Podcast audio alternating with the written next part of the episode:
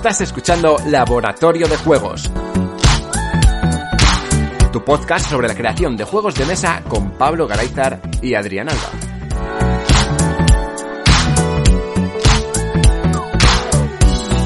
Bienvenidas y bienvenidos a un nuevo programa de Laboratorio de Juegos. Yo soy Adrián Alba y como siempre tenemos al otro lado de la línea a Pablo Garayzar. Hola Pablo. Hola, ¿qué hay? Hoy traemos este rincón que tanto gusta. Un rincón de las matemáticas y que últimamente viene a destripar juegos eh, con cuchillo y cualquier tipo de artilugio eh, de cirugía o no sé si será un poco más carnicero. Paco Gómez, hola.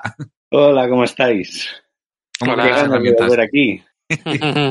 Tengo que decir que en este rincón, eh, aparte de destripar juegos o autores, no sé, también se destripan grafos. O sea que ahí he visto una buena línea de trabajo y estoy encantado de, de que seas este rincón, pues para que todos los que sabéis más que yo, pues contéis cosas y, aprendemos así todos de todos. Te he pisado un poco el sembrado de las mates, pero espero que no haberte chafado ninguna planta. Haces bien porque soy un impostor, así que tú que sabes más y, y cuando viene Mm. Ferran que sabe más todavía, o por lo menos más que yo, pues todos sois bienvenidos a este rincón que es de todos. Pues hoy venía a, a responder a un reto, ¿no? Em, Julia, Julia Iriarte, eh, me dijo una vez, mira, tienes que probar un juego que es Los Cities, también conocido como Exploradores, eh, que es un juego que, que me recuerda a tus juegos, Paco, y que me gusta mucho y creo que, que lo tienes que conocer porque, bueno, porque es interesante eh, y así, pues, si lo analizas y, y podemos hablar de él, pues aprendemos un poco de, de cómo se hacen estos juegos. Ese es el reto que traemos hoy y cuando destripamos un juego, bueno, destripamos, luego vamos a analizar con detalle, pero en realidad lo importante es que nos sirve de excusa para hablar de algunas cosas. Hablando de los cities, vamos a hablar de la tensión en la toma de decisiones. A ver qué podemos hacer desde el punto de vista matemático para que las decisiones que haya en nuestro juego sean interesantes y cuando te toque jugar, pues sientas esa tensión de no saber qué jugar. Pensar, ay, yo creo que debería hacer esto, pero mm, no lo tengo claro porque a lo mejor debería hacer esto otro. No, pero esto puede ser lo mejor, pero ¿y, y si la otra opción en realidad me va a dar más puntos? Eh, esas, eh, esos puntos en el camino en, el que, en los que eh, tengo que sopesar mucho la jugada y no me termina de quedar claro porque eh, podría decidirme por varios caminos, es lo que crea tensión y es, y es de lo que vamos a hablar hoy. Así que, bueno, mm, vamos a recorrer el camino desde ejemplos muy sencillos, eh, iremos creciendo en, en juegos cada vez más complejos y cuando hayamos analizado todos estos temas, pues destriparemos los cities. Muy Oye, bien. Paco, antes de empezar, Sí, tú hasta ahora has estado haciendo unas cuantas cosillas. Del otro programa, del Ah, otro programa. cosas. Sí, bueno, estos últimos meses, una de las cosas que he hecho es echaros de menos. La verdad, tenía ganas de venir aquí, pero he disfrutado con, con todos los que se han pasado por el laboratorio y sabes que lo que más me gusta de, de- de este podcast es que vengan muchas voces, así que lo he disfrutado como oyente, así que eso bien.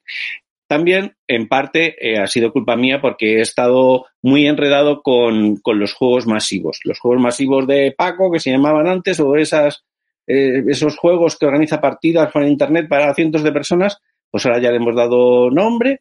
Eh, ahora ya no son los juegos de Paco, sino que son Colossal Games, nos hacemos llamar. Bueno, en realidad era por hacer justicia y que los juegos no son solo míos, sino que somos un equipo de, de cinco personas y, nos hemos liado la manta a la cabeza y cada vez pues hacemos cosas más grandes, ¿no? Hemos crecido en ambición y ahora pues tenemos a alguien que nos ayuda eh, con la imagen y con el marketing, eh, que es Dalia, eh, alguien que ya nos ayudaba con los vídeos y con la imagen, que es, que es Aida, quien estaba detrás de los mecanismos también y aguantándome, Alfonso, y hemos fichado también a mi sobrino, que no por ser sobrino tiene menos mérito, sino al revés, que es el que nos da el soporte técnico.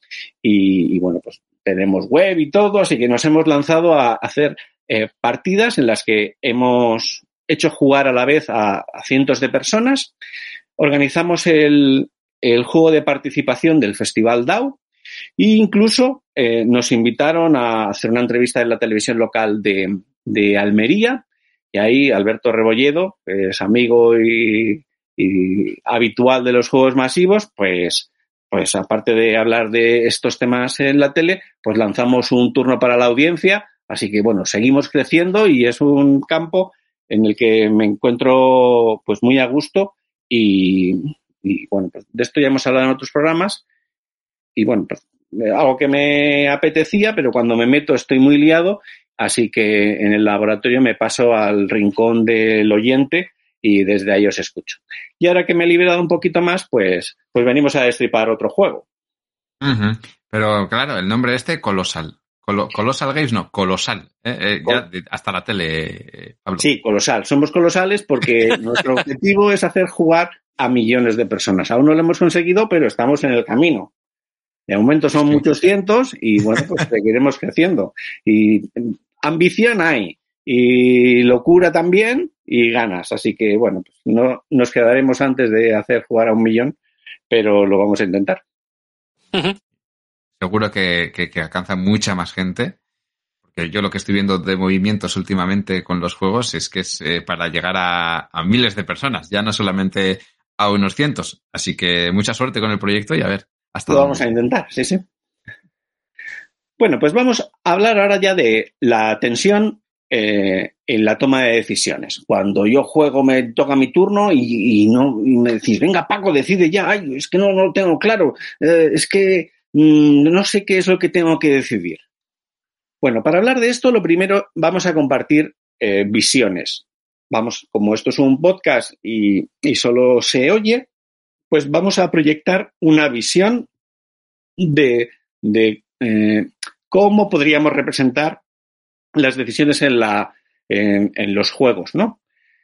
Y lo vamos a representar como un camino. Nos vamos a imaginar que nosotros tres estamos jugando y entonces quedamos en un punto del monte donde empieza un camino y lo vamos a ir recorriendo juntos. Es una experiencia que vamos a recorrer entre los tres y mm, como siempre Adrián es el que arranca los programas, pues le damos el honor de ser el primer jugador y a medida que avanzamos por el camino nos encontramos un, un, cruce de caminos. Y en ese momento, como es el jugador inicial, los juegos más típicos, que suelen ser de secuencia de turnos, pues el primero es el de Adrián, Adrián se planta en ese camino y dice, bueno, puedo ir por aquí, por allí, tomo unas decisiones, no sé dónde vamos a acabar, pero mi primera decisión, esperadme vosotros, y yo decido que vamos a ir por aquí, por el, la tercera bifurcación, porque yo creo que el ter, la tercera vía es la mejor. Y entonces, pues es su turno, es soberano y él decide por ahí y Pablo y yo vamos, vamos los tres caminando por donde tú has decidido hasta el siguiente cruce. Y en el siguiente cruce, bueno, es una manera de representar los árboles de decisiones, pero bueno, mm, nos apoyaremos en esta eh, analogía pues para, para hablar durante el programa. En el siguiente cruce, Pablo dirá, bueno, pues ya no podemos mm, ir al camino exacto que yo decido. O sea, la partida entera no va a ser exactamente como Pablo decida, porque en este juego hay caminos, hay cruces que va a decidir Adrián, otros los decide Pablo y otros los decido yo. El destino final, la configuración final, cuando hagamos una foto al final de la partida, será una mezcla de las decisiones que hemos tomado los tres. Y Pablo, pues de todos esos, caminos, dice, ah, pues yo el primero. Aquí estoy dudando mucho entre estas siete cosas que podría hacer, pero yo decido que la primera de ellas es la que más me conviene porque yo creo que ahí mmm, la partida se me va a poner a mi favor. Y avanzamos los tres y así recorremos un camino. Ese árbol de decisión es como que los tres andamos el camino y cada vez que nos encontramos en un cruce, alguien toma las decisiones. Estos son mmm, juegos de, de secuencia de decisiones, no son decisiones simultáneas y es una manera de ver eh, los árboles de decisión. Y la tensión en las decisiones las vamos a representar como que cuando alguien se sienta en ese cruce, me toca decidir a mí y os digo, Adrián y Pablo, esperadme un momento que yo voy a explorar eh, qué me ofrece el juego en este momento yo puedo hacer varias cosas, las estoy sopesando, veo un camino que es un rollo y aquí yo veo que me va a ir muy mal, pero estoy tenso porque entre los otros tres no sé muy bien lo que hacer. Pienso en el primer camino y me parece interesante, pienso en el segundo y a lo mejor es muy guay, y el tercero pues creo que, que también es bueno, pero no sé si es mejor que el primero, y entonces siento esa tensión y me decís, venga, pero decide ya, ay, es que no, no acabo de, de, quedarme claro porque es que la primera opción parece la buena, pero la segunda también es muy buena y la tercera a lo mejor es la mejor de las tres y no lo sé muy bien, ¿no? Entonces, de esto vamos a hablar de, de, que cuando nos encontramos en un cruce, o sea, cuando llega mi turno y yo tengo que tomar una decisión, mmm, qué tensión siento y cómo las matemáticas me llevan a, eh, a ponerme dificultades en la decisión porque eh, parece que hay varias opciones que son las buenas y no me queda claro eh, cuál, cuál es la mejor. Uh -huh. si, si, encontrara en esos caminos, en, a un paso de mí, en el primer camino, una moneda y en la segunda, en el segundo camino, una segunda, oh, perdón, dos monedas y en la tercera, por ejemplo, tres monedas, pues ahí tendría, podría tomar una decisión porque cada camino, cada opción, ¿no? Si juego una carta, pues tienes un punto de victoria. Pero si haces esta otra cosa, tienes dos. Y si haces esta otra, si pasas, consigues tres. Bueno, pues eso no tiene mucha tensión, porque entre uno, dos y tres, pues es clarísimo que tres es mejor. Si la recompensa es tan inmediata que me la encuentro nada más tomar la decisión, coger tres monedas o tres puntos de victoria directamente sin esperar a nada más, no es tenso, es muy fácil. ¿Qué quieres? ¿Uno, dos o tres? Tres es mejor siempre. Entonces, no hay tensión, la decisión está clara, hay una estrategia dominante y estos juegos pues no tienen interés. A lo mejor, si dices, bueno, pues que el juego es infantil y mira, para esta niña de cuatro años, pues oye, pues le motiva, ¿no? Oye, pues mira, tú tienes que decidir en esta carrera si, si tu conejo que va corriendo por el camino avanza una casilla dos o tres. Ah, pues que avance tres, que avance tres. Bueno, pues oye, si estamos con niños, pues a lo mejor puede tener algún interés. Pero entre nosotros, si hacemos juegos para adultos y queremos que sean más interesantes, pues vemos que esta decisión no es buena. ¿Cómo tienen que ser las decisiones o qué me tengo que encontrar yo en ese cruce de caminos para que las decisiones sean interesantes? Pues me tengo que encontrar dos cosas. La primera es que el juego me tiene que hacer pensar en profundidad. O sea, que cuando yo exploro un camino, no os digo, ah, estoy viendo tres monedas de manera inmediata que ya me puedo meter en el bolsillo. Esa recompensa no puede estar ahí. Necesito encontrármela más adelante en el camino, en profundidad. O sea, la recompensa no me la da ahora, sino tengo una expectativa que me hace pensar si dentro de varios turnos voy a tener muchos puntos o voy a tener pocos puntos. Eso me permite eh, me, me da como jugador la posibilidad de planificar. O sea, no es que te diga, elige esto, elige trigo, que vas a tener estos puntos. No, es tú consigue trigo y luego a lo mejor si haces un almacén, pues puedes tener mucho trigo y luego vas al molino y en el molino no sé qué y luego acabas vendiendo el trigo, te lo llevas en el barco y al final tienes un montón de puntos. Pero yo lo tengo más adelante. Entonces, Depende de mis jugadas. Veo que a cinco turnos vista, pues este trigo se puede convertir en muchos puntos. Pero esos caminos donde yo exploro, y os estoy diciendo, esperadme en este cruce que voy a explorar estos caminos. Voy a ver qué ocurriría, estoy pensando, si yo cojo trigo, esto me va a reportar eh, muchos beneficios. Tengo que entrar en profundidad, tengo que mm, mm entrar mentalmente por varios caminos y en esos caminos algunos son míos y entonces esto conlleva planificación y en otros casos los cruces de caminos los decidís vosotros. Entonces ya tengo que pensar en vosotros, porque esto es un juego. Entonces digo, ah, pues entonces el trigo me lo voy a coger yo todo porque yo lo he pensado así.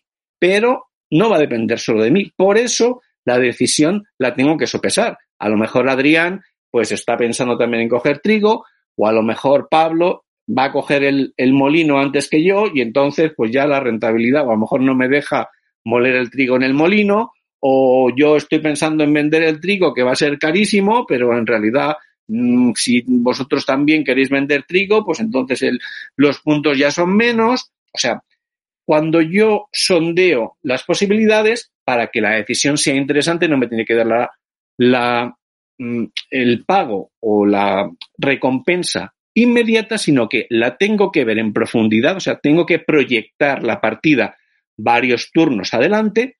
Eso me exige en mis jugadas una planificación y un cálculo, pero eh, tengo que contar que en ese camino eh, vosotros vais a tomar decisiones también eh, por el camino. O sea, hay una parte de profundidad. Dentro de varios turnos preveo que entre todos los caminos hay bastantes que me dicen vas a conseguir muchos puntos, pero también tengo que pensar, bueno, de todos esos cruces, yo creo que Pablo va a elegir otro tipo de producto, porque el trigo no le conviene, porque yo veo pues que ha cogido, pues yo que sé, el aserradero, y yo creo que él va a coger más madera.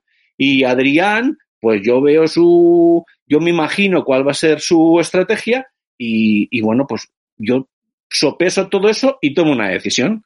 A lo mejor tres turnos más adelante, pues resulta que Adrián me la lía y, no sé qué, y a lo mejor, pues mi plan, lo bonito de los juegos es que tú, de los juegos de la vida y de todo, pues tú te montas un plan, pero como no todo depende de ti, pues a veces tus planes se vienen abajo, pues porque han tomado unas decisiones que te fastidian. Bueno, pues ahora yo pensaba tener eh, mucho trigo, pero resulta pues que los almacenes pues me los han quitado y entonces pues ya no me sale tan rentable y tengo que cambiar a mitad de camino mi plan.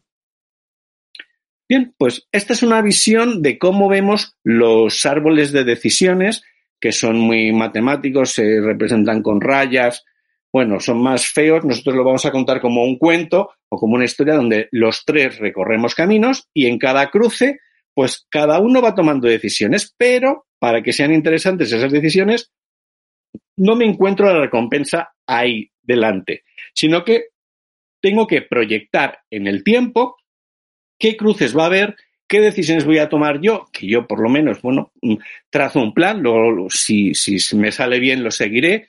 Y tengo que pensar también en vosotros, hay teoría de juegos. Mm, este plan será fenomenal, pero dependo de vosotros. Si el juego está bien montado y es un juego, pues si vosotros tomáis algunas decisiones me vendrá bien. Y si tomáis otras, pues a lo mejor me viene mal. Entonces ahí, además de la profundidad que mencionas de la decisión, también influye un poco que algunas decisiones sean excluyentes, ¿no? Es decir, que si la elige Adrián no la puedo elegir yo.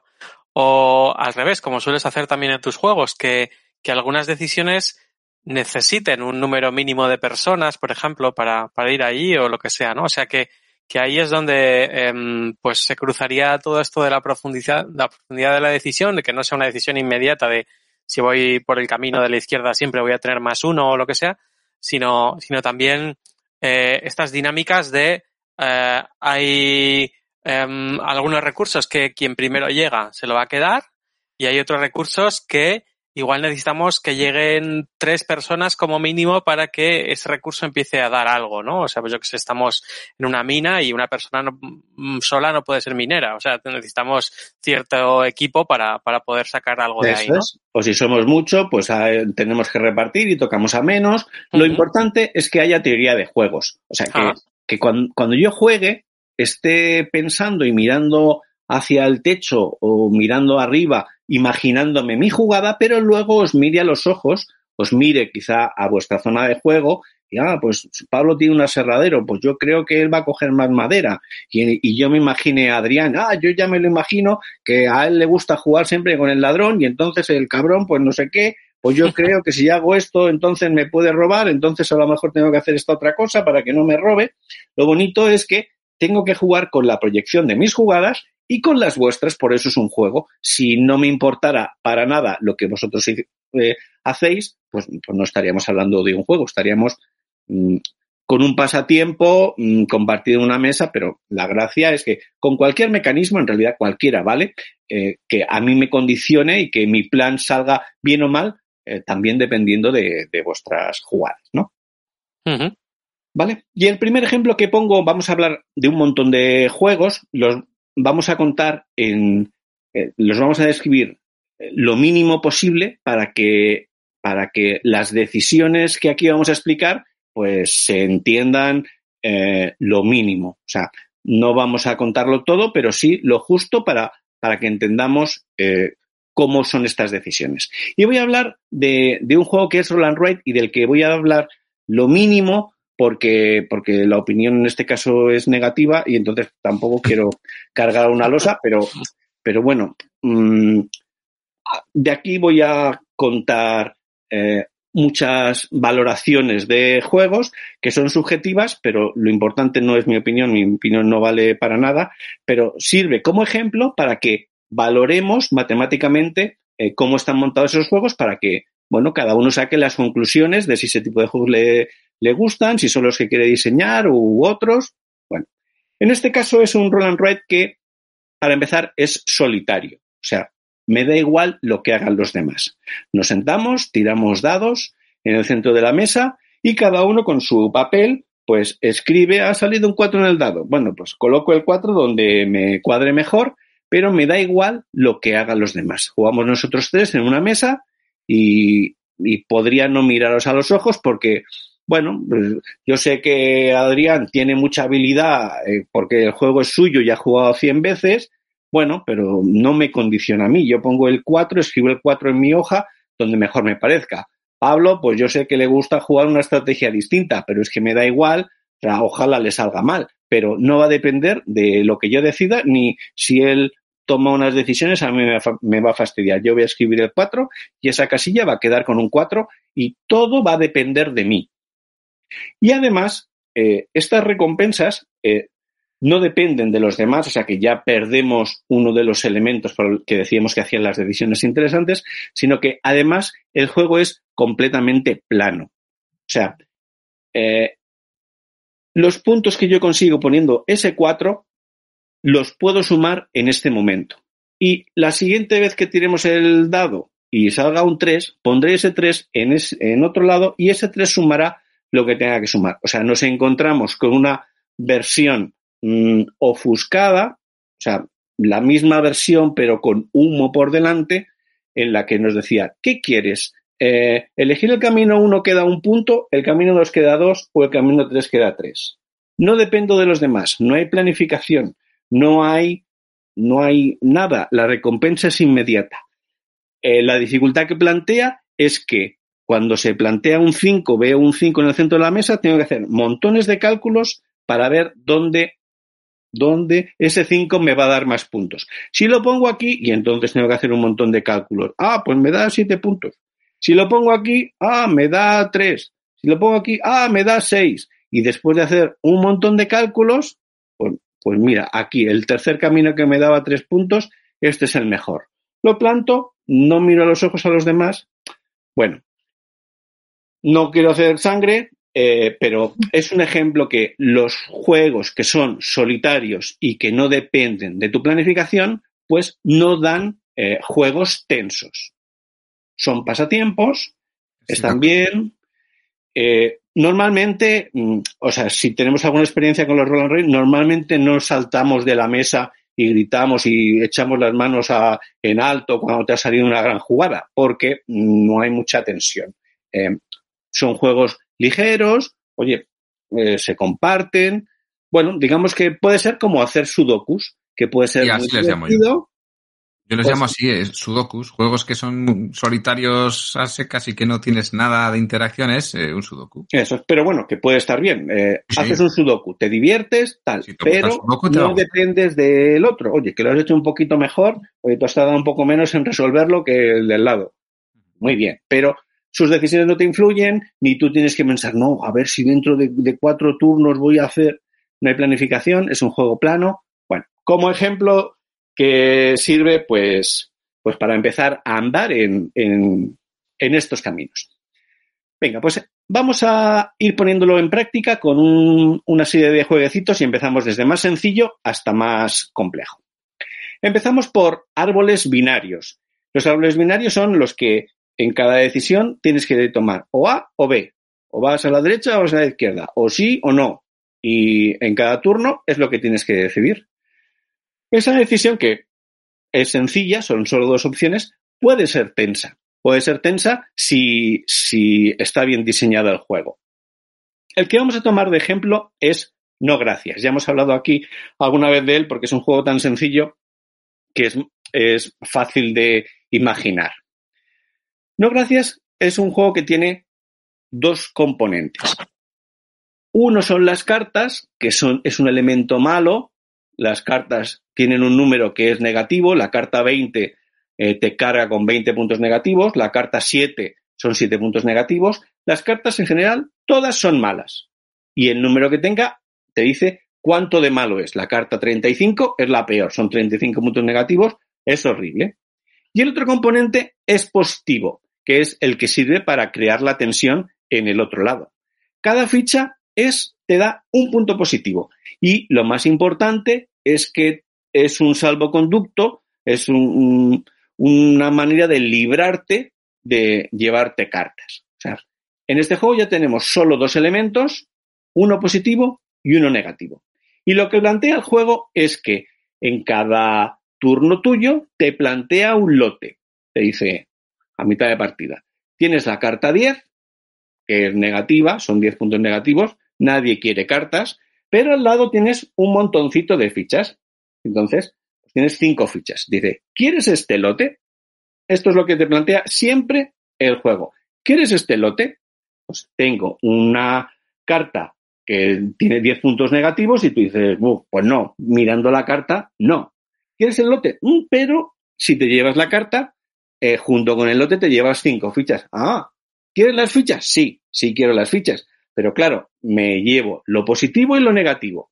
Entonces ahí es donde siento la tensión. Se me abre un doble camino que me dice llévate el lote o no gracias, no quiero el lote. Entonces, eh, la imagen, eh, la, la, visión de en este camino, me la imagino adicionalmente como que me atan a las muñecas con, con cuerdas tensas eh, y me están tirando por un lado para decir, acepta el lote que tienes bastantes fichas y por el otro lado me tiran del otro brazo y me dicen, no, no aceptes el lote, que la carta es muy mala. Y entonces siento las, la presión en los dos sentidos y tengo que ver qué es lo que tira más. Venga, empezamos la partida. Sale la carta 10 y no hay ninguna ficha eh, en el centro de la mesa. Venga, empezamos, Adrián. ¿Quieres este lote? tienes una carta que es mala, son 10 puntos negativos, y a cambio no te llevas nada. Héctor dice, no, gracias. No, gracias. no, gracias. Tengo, tengo, me están tirando del brazo del no aceptes ese lote muy fuerte y del otro lado no me empujan nada. Entonces, tú dejas una ficha en el centro de la mesa y dices, no, gracias. Ahora le toca a Pablo y ya, pues, la tensión empieza a, a compensarse tiene el lote con una carta 10 que es mala, pero ya tiene una ficha. Y entonces eh, Pablo valora, bueno, pues la 10 puntos negativos, no, no lo quiero, me está diciendo no. Y en cambio la ficha dice, bueno, tienes una ficha, no es mucho, la verdad. Entonces dices, bueno, siento una tentación muy pequeña. Aún no es suficiente, gracias, pero no quiero el lote. No, gracias. Y así poco a poco vamos, vamos corriendo los turnos y vamos diciendo, no gracias, no gracias, no gracias. Y entonces en esa imagen mental en donde tengo los brazos estirados y de un lado me están tentando para decir, sí, coge el lote, y me está tirando con una fuerza creciente de fichas que cada vez se van acumulando, y por el otro brazo me están diciendo, no aceptes, no gracias, no aceptes el lote, me están tirando eh, con una fuerza de 10 puntos negativos, pues a medida que avanza el juego y avanzan las fichas que se van acumulando, pues esa tensión eh, acaba mm, dejándome en un punto de equilibrio. O sea, cuando la carta se intenta compensar con dos o tres fichas, pues digo, no, gracias, no, gracias. Pero hay un momento en que decir, pero es que ya hay seis fichas. Mm, entonces ya, ya la tensión mm, ya no era un no rotundo, ya es, oh, ya son seis fichas. Oye, seis fichas me va a permitir decir seis veces no gracias. A lo mejor con esos no gracias me evito comerme una carta peor. Entonces, pues vemos cómo eh, en esa imagen mental hay una persona de la que le tiran con una fuerza constante de un brazo y de la otra, cada vez que se van cargando fichas en el centro de la mesa, le van tirando con más tensión, más tensión, le tiran con más fuerza, más fuerza, más fuerza, hasta que alguien ve ocho fichas y dice, sí, yo lo quiero. Ya, ya mm, cuando sopeso el lote, pues la carta me dice un no, pero las fichas me están diciendo un sí, que es un poco más fuerte, y entonces, pues me ha costado decidirme, eh, y digo, venga, pues sí, me llevo el lote, me llevo lo malo y me llevo lo bueno. Entonces la gracia de este juego es que cuando llega eh, ese cruce de caminos, eh, pues ya no es tan claro ver cuál es el mejor y entonces son varias las fuerzas las que tiran de mí en, en distinta dirección. Por ejemplo, la carta del 10 me está diciendo, no, no, no, no lo cojas. En cambio, el montón de fichas me dice, sí, sí, sí, sí, cógelo. Además, por otro lado, me dice, a ver, si tienes muchas fichas en la mano, si no tienes ninguna urgencia, no, no, no, no, no lo cojas. Pero por otro lado me dice, mira, eh, es que Adrián, que es el siguiente, apenas tiene fichas. Entonces, pues mira, si se las quitas las que hay ahí, igual le estrangulas. Pero por otro lado dices, oye, pero es que queda ya muy poquita partida, ¿y por qué me llevar más cartas si a lo mejor soy capaz de decir no, no, no, no, no, y ya no me llevo más hasta el final? Entonces, yo siento que en un juego tan sencillo como un elemento que me empuja en una dirección y otro elemento que me empuja en la otra dirección, hay cosas que me animan a decir que sí y otras cosas que me animan a decir que no, se juntan varias fuerzas y tengo que sopesar todas ellas para ver por qué brazo me están tirando más fuerte. Y además, eh, esta tensión, cada vez que me llega el turno, pues va cambiando de intensidad. O sea, cada vez que sale una carta nueva, ahora sacamos la carta 27. ¡Oh! Está diciendo un no eh, gigantesco. No cojas ese lote de ninguna manera. Y esos turnos van volados, porque ¿quién va a querer 27 puntos negativos a cambio de nada? Vamos dejando fichas, vamos dejando fichas y la tensión, esa dinámica, ¿no? Cada vez que avanza y el montoncito de fichas se va acumulando en el centro de la mesa, pues la tentación a decir que sí es mayor. A lo mejor llega esa tentación cuando hay 15 fichas. Bueno, pues pueden ser 15, pueden ser 13, pueden ser 18. Bueno, pues no sabemos, pero a medida que avanza el juego, eh, la tensión eh, llega un momento en que mmm, no sé qué decidir porque ambos caminos me están diciendo no lo cojas porque la carta es muy mala, pero eh, las fichas son muchas, entonces, oye, si las tienes, esto te va a dar para un montón de rato de no llevarte otras cartas. Y así, bueno, mmm, hay dos fuerzas, hay, bueno, hemos puesto un ejemplo de, de, cinco fuerzas, pero me están tirando de los dos lados. Y cuando me decís, venga Paco, pero decídete, es que el juego me está atrapando, estoy valorando fuerzas distintas y veo que tiene una fuerza muy parecida y no tengo muy claro. Y eso es lo que pasa con, con no gracias, que hay muchos turnos que vuelan, vuelan, vuelan, porque la decisión es muy clara, pero te tensa, te tensa, te tensa, hasta que hay un momento que dices, ¡Ah! con 20 fichas la quiero, quiero, quiero, ay, ay, ay. Y, ah, con 20, yo digo que no, el siguiente con 21 dice, pues yo ya sí, ya quiero ese lote.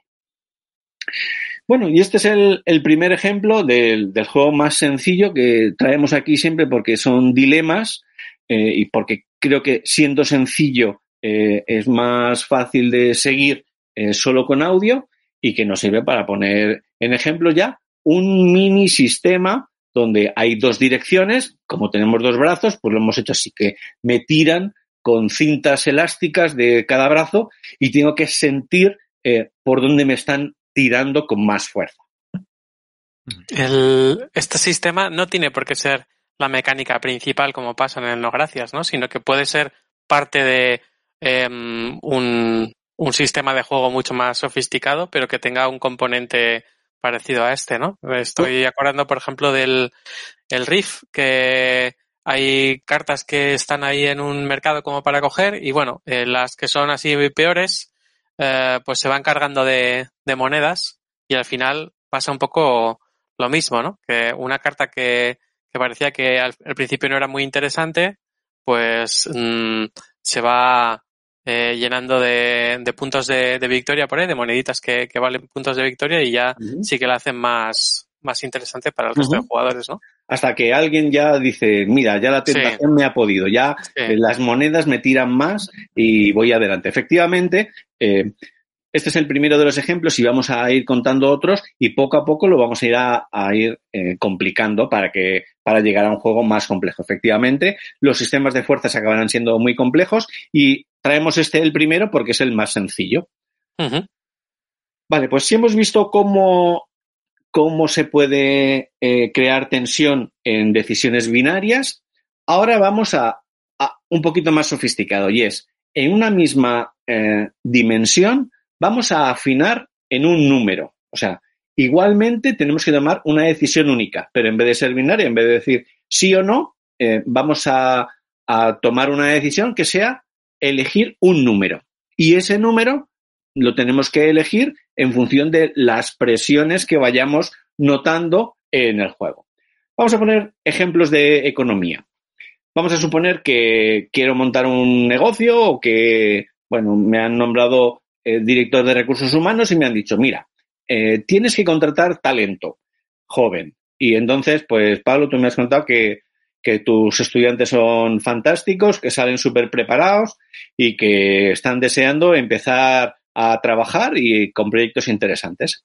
Entonces, pues a mí como director me han dicho, eh, mira, en esta empresa queremos dos cosas. Queremos tener talento muy bueno, pero por otro lado, como director, pues queremos pagar eh, pues al talento o a cualquier recurso en la empresa del tipo que sea, queremos pagar lo mínimo posible. O sea, toda la economía es tensión. Ni sirve Mm, voy a pagar un disparate porque así me llevo los recursos, porque eso no es óptimo, ni tampoco, pues no les voy a pagar casi nada, porque de eso no cuela, porque tengo que encontrar el punto de equilibrio. Tengo que encontrar una tensión y digo, mm, pues no tengo ni idea de cuánto debería eh, pagar por, bueno, pues, pues a estos, eh, a estos empleados que van a empezar a trabajar conmigo o por los recursos que sea. Y entonces, lo que vemos es que ese, ese punto, ese, no sé, precio de mercado, pues depende de muchas fuerzas que hay en el entorno económico. Por ejemplo, lo tengo que valorar y, y yo vi pues que el año pasado, pues más o menos esos recursos, pues el de, tenían un coste laboral de 100, un número por decir algo, ¿no? Pero yo valoro las fuerzas que hay en el mercado y digo, mmm, es que en realidad faltan profesionales, porque claro, eh, cada vez hace falta más tipo, más profesionales de este tipo. Ah, pues entonces el precio debería subir. Pero en cambio, están saliendo muchos estudiantes. Cada vez hay más universidades que apuestan por este tipo de, carreras, entonces tengo más eh, oferta de posibles jóvenes. Ah, entonces el precio debería subir. Pero en realidad es que, claro, eh, lo que ellos hacen, pues es que cada vez está más demandado, porque eh, estos temas de seguridad, pues cada vez hay más alarma, cada vez el riesgo que sufren las empresas es mayor, con lo cual, pues claro, como todo el mundo quiere recursos de este tipo, pues entonces el salario debería subir. Pero claro, es que la tecnología va evolucionando y cada vez es más sencilla. Antes hacían falta supergurús, pero cada vez se pone más fácil y ahora ya no necesito el supergurú. Pues ahora ya pues casi pues gente más espabilada pues es capaz de hacer eh, trabajo más fácil porque la tecnología es más madura. Ah, pues entonces el, salario debería bajar. Y así con un montón de cosas. Eh, la, el gobierno pues decide regular y, y, decir que, bueno, hay que invertir en, en esto porque, pues no sé, porque es estrategia de país y entonces pues sube, debería subir el precio pero es que tenemos competencia extranjera en el país vecino, pues resulta que ofrecen unos servicios muy baratos. Entonces yo veo que eh, hay muchas fuerzas que tensan esta decisión y cuando yo tengo que tomar una decisión, ay, pues, pues es que según unas cosas, según lo que yo voy leyendo en la prensa económica, pues hay, hay fuerzas que harán que los salarios suban y otras fuerzas que harán que los salarios bajen. Si todas van a favor de una dirección, pues subirán mucho o bajarán mucho. pues como vemos que eh, en los mercados pues hay olas de subida y de bajada. Si nos fijamos en la prensa económica, veremos que, eh, básicamente tienen dos tipos de cosas, si lo vemos desde este punto de vista. Son muchos números que están constantemente cambiando. La prensa económica tiene montones de números. Ahora, ¿cómo están las divisas? Oh, están así, porque mañana estaban, perdón, ayer estaban un poco distintos y mañana también habrán cambiado. Y el precio del petróleo, y no sé qué, y la inversión, y la deuda, y montones de números, y cuánto cuesta la barra de pan, hay montones de números que están constantemente fluctuando. ¿Y por qué no se ponen de acuerdo? Porque hay un montón de fuerzas que están tirando en un sentido y en otro. Ay, pues ahora va a hacer mucho frío. Ay, pues entonces el gas natural va a subir porque hay mucha demanda.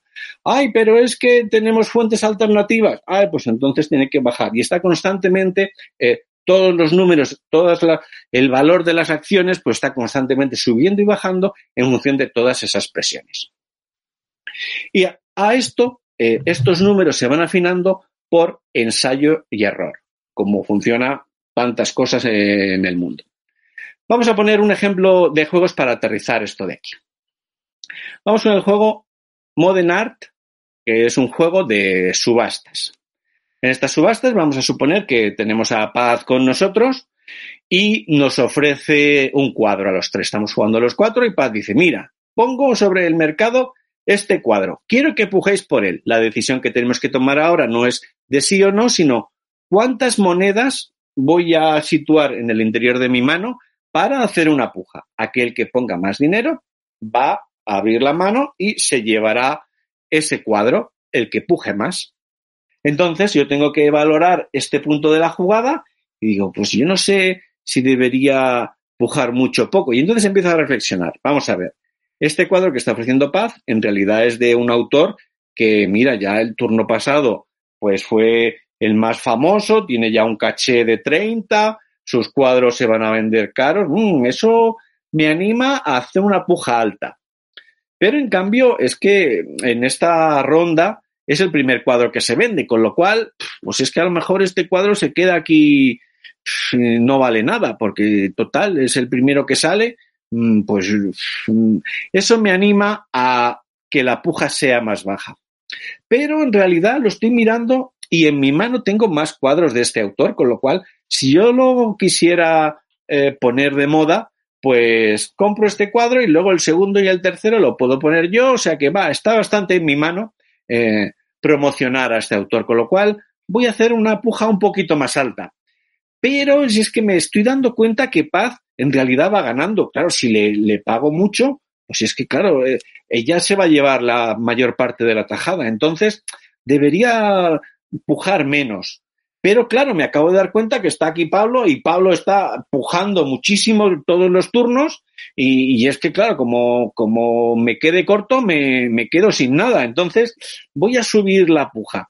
Pero, pero, en realidad yo creo que es que a mí lo que me conviene en mis turnos no es promocionar a este autor, sino a estos otros que yo tengo las cartas aquí en mi mano y según mi jugada me conviene más promocionar a otros, con lo cual mi puja debería ser más baja. Así que vemos que lo que tengo que tomar es una decisión de un número y que hay muchas fuerzas en el juego que me animan a pensar de una manera o de otra.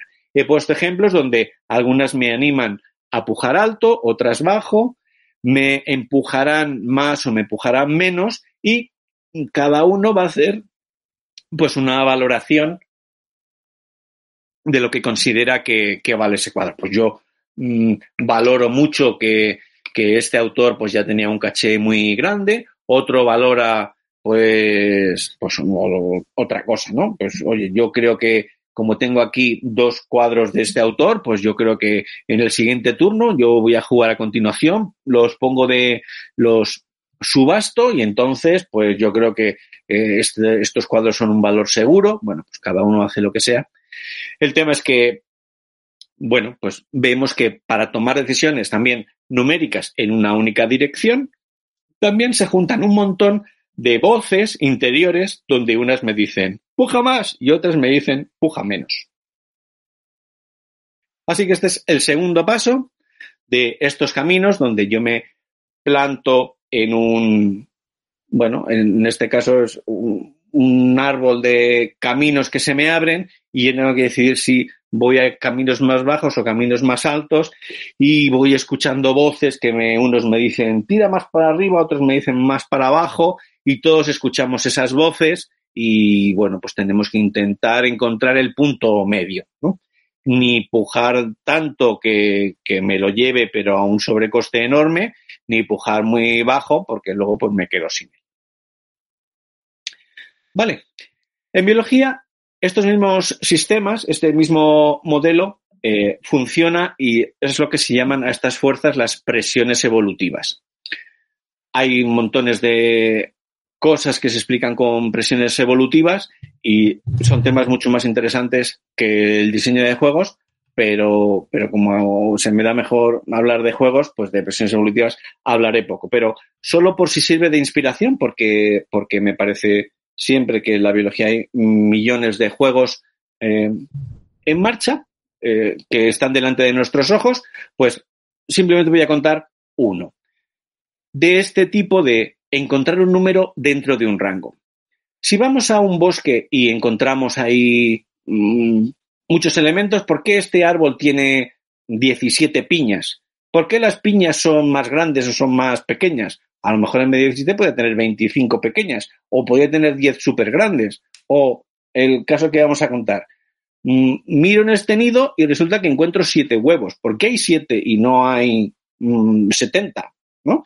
Pues ahí se juntan presiones evolutivas que están empujando en una dirección o en otra.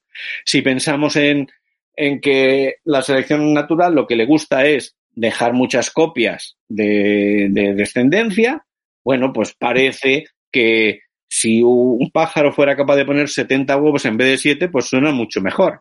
Pero hay otras presiones evolutivas que dicen, hombre, si tienes 70 pájaros, luego ¿cómo les das de comer? O sea, si, la comida que tienes la tienes que repartir entre 70, es que a los pobres no les va a dar posibilidad de, de criarse. Y así vemos un montón de presiones que, que unos empujan a tener más descendencia, otros a tener menos, y mm, entre esa tensión, pues eh, el punto medio que cada especie encuentra como más eficaz, pues se mueve en unos rangos muy concretos. Pues en este caso, a lo mejor esta especie pone alrededor de 7 huevos y no pone 70. Porque si pusiera 70, pues los pobres padres que tienen que buscar comida se tendrían que alejar muchísimo del territorio, dejan el nido libre, entonces viene una serpiente y se da un atracón, en fin, que pues 70 parece que no es muy buena elección. Pero entonces, pues ponemos solo uno o dos. Bueno, pues si solo hubiera un, un huevo o dos, pues, pues seguro que le daban de alimentar muy bien, pero eh, le adelantaría por la, por el arcén, pues otro, otro nido, otro individuo que tuviera eh, más eficacia por dejar eh, siete polluelos o, o tuviera siete opciones, ¿no? Si hay un accidente y un huevo, pues por lo que sea, tiene un accidente, pues bueno, si solo tienes uno, pues, pues mal rollo, ¿no? Entonces, bueno, de esas presiones evolutivas eh, acaban concretándose en, en un montón de características de las especies que encuentran ese punto medio eh, según encuentran esas presiones evolutivas, ese equilibrio. Hay, es un tema apasionante, pero basta el apunte. Vamos a avanzar eh, complicando ese sistema. Ya lo apuntaba antes Pablo. Bueno, lo que estás hablando, eh, un juego podría tener pues decisiones binarias y también podría tener afinar números, pero podría tener muchos más caminos, efectivamente. Ya hemos planteado pequeños sistemas de fuerzas, pero ahora nos tenemos que imaginar muchos vectores. Estoy en esa plaza, de, en ese camino, en ese cruce de caminos y se me abren muchos caminos y ya no me dicen sí o no o me dicen más o menos, sino que me empujan en un montón de direcciones diferentes. Vale, pues hay muchos juegos que lo que hacen es eh, ponerme muchos atractivos delante de la vista para que yo mm, intente buscar el camino óptimo. Muchas opciones son buenas, eso estamos muy acostumbrados a ese tipo de juegos, veo muchas maneras de progresar y el reto es conseguir la que sea la mejor. por aquí voy a conseguir puntos, por aquí bastantes y por aquí muchos, pero a ver si soy capaz de encontrar aquel que me dé más. ¿eh? Ese es el reto. Por ejemplo, cuando elijo eh, el plato en el menú del día, me dicen, ¿quieres paella o quieres cocido o, o quieres macarrones? Entonces, si las tres me gustan, entonces siento la tensión. Ay, claro, pero es que por un lado quiero el cocido. Ay, pero es que luego eh, la digestión pues me va a costar más y a lo mejor en la reunión de luego me voy a quedar dormido, entonces quiero esta otra cosa y bueno, cuando se me abren varias alternativas y varias parece que son buenas, eh, a lo mejor hay una que no me gusta nada, que dicen, pues aquí tienes brócoli. Eh, bueno, pues yo ese camino lo descarto. Bueno, pero estoy tenso con los otros tres, ¿no? Pues sería una decisión tensa. Pues hay muchos juegos de este tipo y, la familia de los que llaman ensaladas de puntos son de este tipo. Eh, todo es bueno, pero unas cosas son mejores que otras. Así, por ejemplo, este mismo eh, juego que se llama ensalada de puntos, pues te presenta un mercado en la mesa donde puedes coger o vegetales tomates, zanahorias, lechuga, cebolla, lo que sea, o condiciones que te ayudan a sumar puntos según lo que tienes. Por ejemplo, por cada pareja de cebollas, tres puntos. Por cada pareja que tengas de tomate más lechuga, pues no sé cuántos puntos. O si eres el que más zanahorias tiene al final de la partida, siete puntos. Bueno, pues en este tipo de juegos, pues todo te va a sumar. Tú ya tenías una serie de objetivos y dices, bueno, si cojo una cebolla, pues mira, la cebolla me da puntos por aquí, me da puntos por allá. Pero si en vez de esto cojo un objetivo extra que me dice, por cada cebolla eh, vas a tener un punto más, pues claro, aquí ya me da no sé cuántos puntos. Eh, pero si en vez de, bueno, la cebolla no, pero cojo la zanahoria, que en realidad, pues estoy pujando aquí por, por cada pareja de lechuga más zanahoria, pues me da no sé cuántos puntos. Ah, pues mira, pues aquí puedo conseguir de manera que eh, todas las cartas del mercado, todas te suman de alguna manera, unas más, otras, a lo mejor alguna te es negativa, un punto negativo por, por cada zanahoria que tengas. Bueno, pues esa no la voy a coger, pero de las otras me están tentando y, y yo me veo en esa tensión porque, ay, esta me da más puntos, esta me da menos puntos. Bueno, pues suma y ya está. No, no suma y ya está, porque el final, a los puntos que yo consigo, los veo en profundidad. O sea, me dice, por cada cebolla que tú tengas al final de la partida, vas a tener no sé cuántos puntos. Ah, yo tengo ahora dos, en donde yo me imagino mi plan, la profundidad de la que hablábamos antes. Ah, pues yo creo que en los próximos turnos voy a coger bastante cebolla, si tengo ocasión, porque entonces sumo de aquí y sumo de este otro objetivo y tal. Vale, pero es que tienes aquí otra carta que te dice, pues mira, es que si llegas a tener un trío de lechugas y ya tengo dos, solo me queda otra, pues tengo cinco puntos. Y entonces, pues tienes que hacer unas cuentas, pero esas cuentas dependen de tu planificación, de lo que tú proyectes y de lo que te dejen los demás. A lo mejor los demás, pues yo estoy aquí haciéndome idea de que voy a tener más cebolla que nadie, pero resulta que Adrián también está como loco cogiendo cebolla porque él tiene no sé qué objetivos y, y en cuanto sale una, una cebolla, pues me la quita y, bueno, pues por eso son decisiones tensas, porque me las tengo que imaginar eh, recorriendo esos caminos. Cuando me toca mi turno, os digo, esperadme, que mentalmente voy a recorrer todos estos caminos. Y por aquí parece que si yo cojo tomates, pues no tengo la certeza de que todos los caminos dicen al final, Paco ha ganado. Si eso ocurriera en ajedrez, esto que se llama de mate, si yo eh, veo que en todos los caminos, vayas por donde tú vayas, yo encuentro otro camino que al final de todo dice Paco ha ganado, pues tengo una red de mate. Eh, eso, mm, bueno, en este juego no habría que hacer muchos cálculos, no, no, ocurre, pero si yo tengo que proyectar más adelante, eh, pues yo creo que si yo cojo estos tomates, pues yo me imagino que al final de la partida tendré bastantes puntos, pero no puedo saber si son siete porque las decisiones Mm, algunas serán mías, pero otras serán de los demás y además habrá cierta incertidumbre por las cartas que salen al azar. En todo caso, yo proyecto un poco, mm, no, no sumo aquí los dos o tres puntos que decíamos antes en el eh, Roland Wright, sino que yo me imagino que a largo plazo esto me va a dar unos puntos o me va a dar otros. Así que, bueno, pues ya vemos que esos sistemas de fuerzas, como antes planteaba Pablo, pueden ser más complejos, me pueden animar en muchas direcciones. O sea, es como que yo me asomo a los caminos y me van diciendo voces, ven por aquí, que aquí sumarás muchos puntos con lechuga. Y en otro lado me dirán, no, no, pero tú ven por aquí, porque aunque tú no coges muchas lechugas, por cada lechuga vas a sumar más puntos. Y yo me lo tengo que imaginar. Ay, es verdad, yo tengo pocas lechugas, pero como tengo muchos objetivos que me van a multiplicar, pues a lo mejor me sale mejor. Todos estos sistemas eh, tienen algo que ver con la escalabilidad de los juegos. Es decir, eh, me quiere sonar que si solamente hay dos personas jugando, el sistema como ajedrecea un poco, ¿no? O sea, eh, muchas de las eh, em, tácticas que tú puedas hacer a corto plazo son básicamente teniendo en cuenta que la otra persona está haciendo no sé qué, entonces su jugada óptima es esta, yo hago lo otro y tal, ¿no?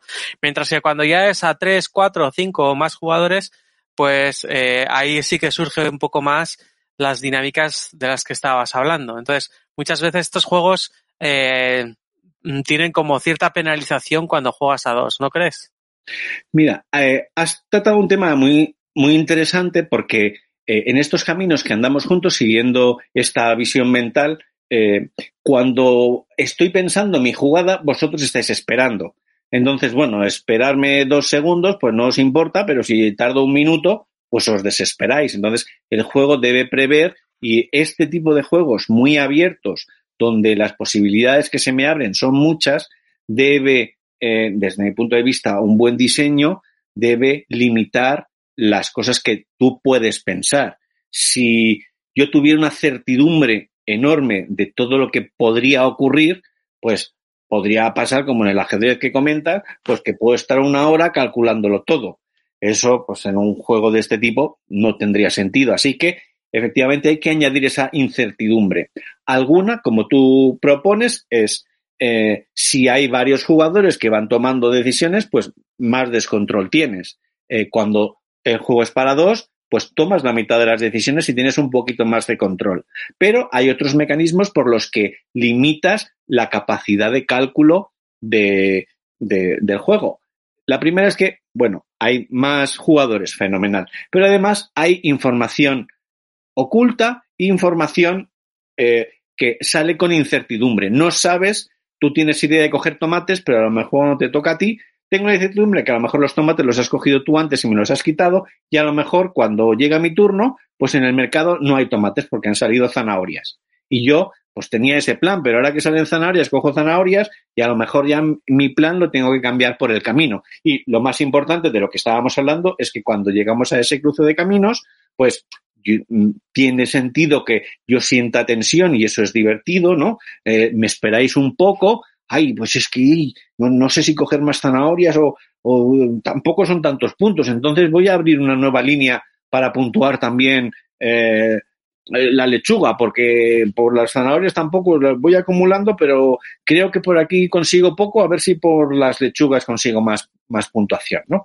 Y esa, eso que yo puedo calcular, bueno, con la incertidumbre, en realidad, bueno, te quedas en una estimación.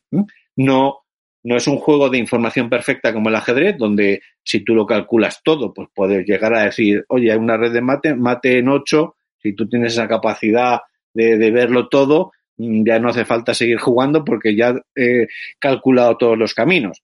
En, este tipo de juegos, pues no tendría sentido o sería incluso contraproducente que el juego me ofreciera la posibilidad de calcular tantas cosas que, os hiciera esperar 10 minutos porque no tendría sentido. Y si me obligáis a jugar en medio minuto, pudiendo optimizar mi jugada en 10 minutos, pues sería, desde mi punto de vista, un defecto del juego. Si tú quieres que el juego se juegue ágil, no puedes dar la posibilidad de hacer un cálculo preciso de las jugadas, porque, porque si le das esa posibilidad al jugador, pues, pues es que lo natural es que juegue para intentar ganar. Entonces, esas incertidumbres de más jugadores, información oculta o eh, aleatoriedad de las cartas que van saliendo y todo eso, pues viene bien para que, bueno, mm, juegue en base a sensaciones. Pues me encuentro este camino, yo lo sondeo un poquito y yo me imagino que por aquí voy a ir bien y ya está. ¿Y cuántos puntos consigo? Ah, pues yo creo que bastantes. Al final de la partida, pues resulta que sí o que no, pero bueno, me he divertido y he tenido esa sensación de, ay, no sé qué hacer, ay, mmm, estoy en una jugada crítica porque, ay, no, no sé si da por zanahorias o por lechugas o, o qué hacer, ¿no? Genial. Pues hemos ido avanzando. Yo creo que, que vamos o estamos intentando contarlo eh, para que se vaya digiriendo poco a poco. Y vamos a, ir por, por un tema que es más interesante. Y es que los propios caminos, si antes decíamos, en los juegos típicos de ensalada de puntos, todo es bueno. Uno es un poco mejor, otro es un poco peor, pero en general todo es bueno y hay que maximizar. Aquí la gracia es que eh, ahora, en el nuevo camino en el que nos encontramos, es que los caminos, ellos de por sí, son a la vez buenos y malos.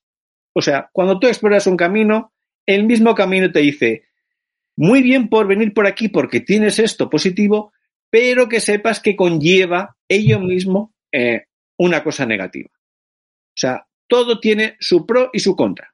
Si exploras ese otro camino, pues te dicen, bien porque esto te favorece, pero te llevas en compensación esta otra cosa negativa. Vamos a poner un ejemplo, que es el juego este japonés tan cookie del Deep Sea Adventure, este de mmm, partimos los tres de un submarino y vamos a bucear, vamos a, a bajar mar adentro para encontrar tesoros y eh, rescatar tesoros y luego subirlos hasta la superficie para acumular muchos puntos. Lo que tiene este juego es que es, es un, del tipo push your luck, de tienta tu suerte, o sea, cuánto te quieres sumergir si tú te metes muy mar adentro, muy mar al fondo, perdón, eh, bajas mucho en la profundidad, pues habrá tesoros mejores. Pero a lo mejor, mmm, como el oxígeno que tenemos para, para bucear, pues no es infinito, sino que se agota, pues si bajas demasiado, luego no vas a tener oxígeno suficiente para llegar otra vez arriba. Con lo cual, si te arriesgas de demasiado, eh, al final puedes no puntuar nada.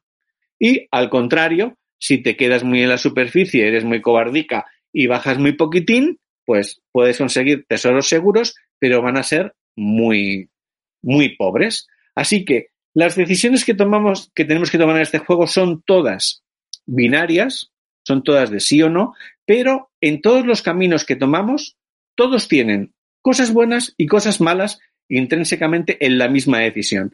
Si la decides, tienes lo bueno y lo malo. No te puedes quedar solo con, con una de las dos cosas. Vamos a ver el ejemplo. Entonces yo bajo mucho. Yo, eh, después de varios turnos, bajo y sigo bajando y sigo bajando a las profundidades. Si bajas mucho, entonces vas a tener mejores tesoros, pero conlleva que te estás arriesgando a que a lo mejor no te llega el oxígeno y no eres capaz de subir. Las dos cosas van en el lote. Vale, pues ya he bajado hasta aquí y he decidido que voy a empezar a subir. Me llevo tesoros. Vale, pues en cada turno puedes cargar con tesoros.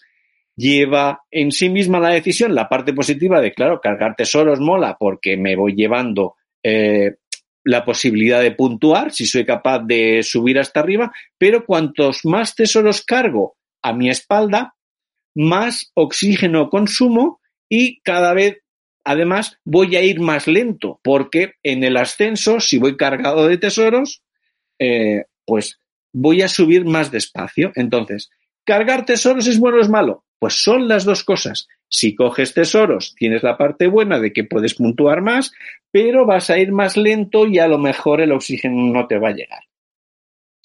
Y entonces, ¿puedo soltar lastre? Pues sí, puedes soltar lastre. ¿Y soltar lastre es bueno o es malo? Pues igualmente. Tanto si lo sueltas como si no lo sueltas, es bueno y es malo a la vez. Venga, me quito un tesoro de encima, que veo que no llego. Vale, pues soltar un tesoro es malo porque el tesoro ya no lo tienes y no lo puntuarás, pero a cambio ahora el ascenso será más rápido y a lo mejor tienes suerte y llegas arriba. Así que vemos que mmm, las decisiones más interesantes son las que en sí mismas, o sea, no se trata de ver si este camino es bueno y este es un poco mejor y este es un poquito mejor que los dos anteriores, sino que tengo que valorar en cada uno de los caminos, fijaos que estos son decisiones binarias, todos los caminos por donde entro me escucho una voz que me dice, sí, ven por aquí, y otra que me dice, no, no vengas. Coge tesoros, que va, que seguro que tienen muchos puntos. Pero por otro lado dice, pero ¿qué haces? Como cargues demasiado, luego mmm, vas a subir tan despacio que el oxígeno se va a acabar y no vas a llegar a la superficie. Bueno, pues ya vemos un poco, nos tenemos que imaginar ya en este punto, eh, en, esos cruces de caminos que cada vez se hacen más complejos, eh, una, un sistema de fuerzas o de tentaciones, por decirlo así, muy cada vez más complejo, eh, con muchas fuerzas tirándome en muchas direcciones y además en algunas direcciones me tiran a favor y en contra. O sea que si empezamos con dos brazos puestos en cruz, con cintas elásticas tirándome con más fuerza en un sentido y en otro, ahora son montones de fuerzas que me empujan en direcciones muy distintas, algunas hacia adelante para coger los caminos y otras hacia atrás para que no los coja. Entonces, sopesar todo eso es lo que hace que las decisiones sean tensas y ricas. Así que vistos un poco um, este sistema de fuerzas que presentamos, vamos a analizar cómo funciona la dinámica de estas fuerzas. ¿Cómo de fuerte me tiran estas cintas elásticas? Pues, o esas tentaciones. Pues lo que me tiran son números. Esos números están más o menos eh, disimulados, pero son números. Y vamos a ver cómo, cómo se presentan esos números en los juegos, cómo, cómo vienen. Bueno, pues algunos números vienen a fuego, vienen definidos en las reglas. El autor escribe, por ejemplo, en el juego de Lama, pues dice, si tú al final de la partida te quedas con, con llamas, pues te penalizan 10 puntos. 10. Yo lo he decidido y ese 10 va para siempre. Siempre que juegues eh, a este juego, si te quedas con llamas, pues 10 puntos. O en Modern Art, en este juego de subastas, pues en la, en la primera ronda, el autor que esté eh, más cotizado, pues sus cuadros se, se, venderán a la banca por 30 monedas. Son 30 y son siempre 30 y vienen a fuego en la partida. Si empezamos a, a, mm, a jugar rondas, pues ese número mm, está fijo y no cambia. Eso está bien porque, bueno, son cosas que tengo que valorar menos y, bueno, pues que algunas fuerzas sean constantes, pues ni tan mal. Hay otros, hay otras fuerzas, otros números que vienen en los componentes. Vienen escritos. Por ejemplo, las cartas de escenogracias. Empezamos con el ejemplo de, bueno, la primera carta que sale es un 10. Bueno, pues en esta ronda, la fuerza que te está diciendo no, te está diciendo no cojas eso con una fuerza de 10. Eh, es ese número que viene en ese componente. A lo mejor cinco minutos después, la carta que hay encima de la mesa es el 34, que te está diciendo un no con muchísima más fuerza. O sea, que hay, hay números que no cambian nunca y otros están escritos en los componentes. Entonces, cuando sale esta loseta en el setup de la partida y dice, si consigues este combo te llevas tres puntos, pues ese 3 está ahí escrito y jugamos todos con ese 3. Otro día, pues tocará otra loseta o lo que sea. Vale. Otras de las fuerzas son más interesantes. Digamos que estas que son las fáciles, que los números son constantes o salen, están escritos en los componentes y ya está, eh, lo que permiten es que este sistema de fuerzas que me están tirando en muchas direcciones, pues Mm, me simplifica un poco mi trabajo porque algunas fuerzas ya las conozco. Cada ficha de etnogracias es, vale, un punto. Mm, hay muchas cosas que ya no tengo que pensar. Eh, si estoy tentado en qué camino coger, basta con que me cambien algunas de las fuerzas del sistema. Entonces, vamos a ver qué, qué números cambian o evolucionan con una tendencia más o menos conocida. Uno súper típico son los mazos de cartas que se van agotando. Montones de juegos, pues tienen, por ejemplo, el reloj puesto de manera que cuando se acaba el mazo, pues ahí acaba, contamos los puntos, por ejemplo. Pues en, el, en la ensalada de puntos, por ejemplo, pues, pues es un número que te está tensando.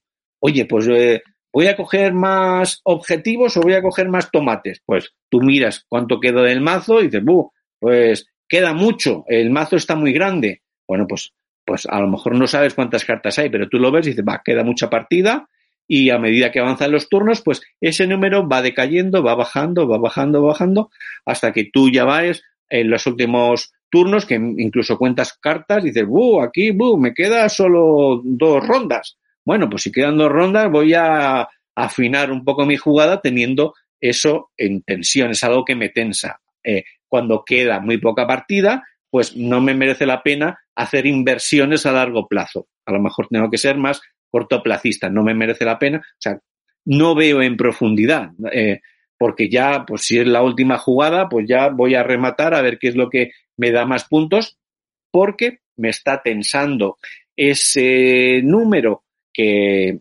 que tiene una tendencia predecible y, bueno, pues hace que el sistema, cada vez que me toca jugar, ha cambiado un poco. Algunos números son constantes, otros van evolucionando con una tendencia predecible.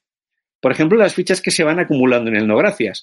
En esa carta de 34 puntos negativos van sumándose fichas y, el montón va creciendo, va creciendo. No gracias, no gracias, no gracias. Va sumando, va sumando, va sumando. Hay una tendencia. Cada turno es parecido al anterior, pero no es exactamente igual. Cada vez ese sí interior de acepta el lote se va haciendo más fuerte, más fuerte, más fuerte y va creciendo, va creciendo, tiene una tendencia más o menos conocida y bueno, tú tienes que valorar en qué momento esa fuerza que te tira del brazo para decir sí acepta, eh, pues ha llegado el momento en que compensa más el sí que el no para aceptar el lote. Vale. Más números que evolucionan. Por ejemplo, en ensalada de puntos, los números que te van tensando están en tu zona de juego. Te dicen, tú coges ese, objetivo que dice que por cada tomate te dan dos puntos, pues tú miras tu zona de juego y ahora tienes un tomate. A lo mejor después vas a tener tres, luego vas a tener seis.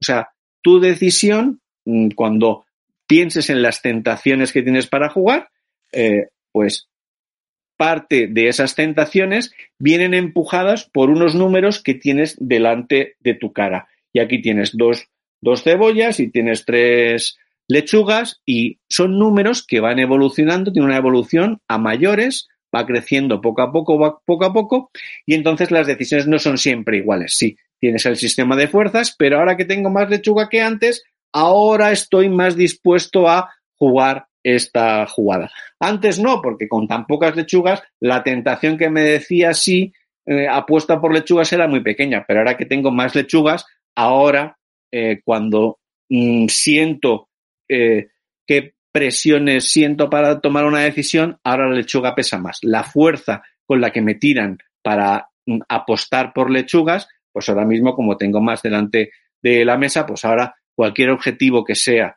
eh, puntuar por lechugas, pues me va, me va a beneficiar. Vale.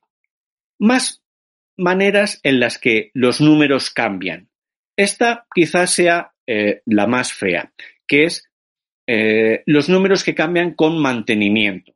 Es la cantidad de oxígeno que queda en el submarino del juego que hablábamos antes de buceo, el Deep Sea Adventure, esta, que es, bueno, todos contamos con un depósito de oxígeno que nos da para bucear, pero con una limitación. Bueno, pues ese número que me va tensando, que al principio dice, va, tú buceas y queda un montón de oxígeno, entonces te, no te tienta mucho eh, el subir para arriba, si queda mucho oxígeno, sigue para abajo donde están los mejores tesoros. Pues ahí te presiona poco, pero a medida que queda poco oxígeno, te está presionando, oye, para arriba rápido, oye, si hace falta, eh, libera peso y tira tesoros porque queda cada vez menos oxígeno. Bueno, pues ese número de oxígeno que queda requiere un mantenimiento.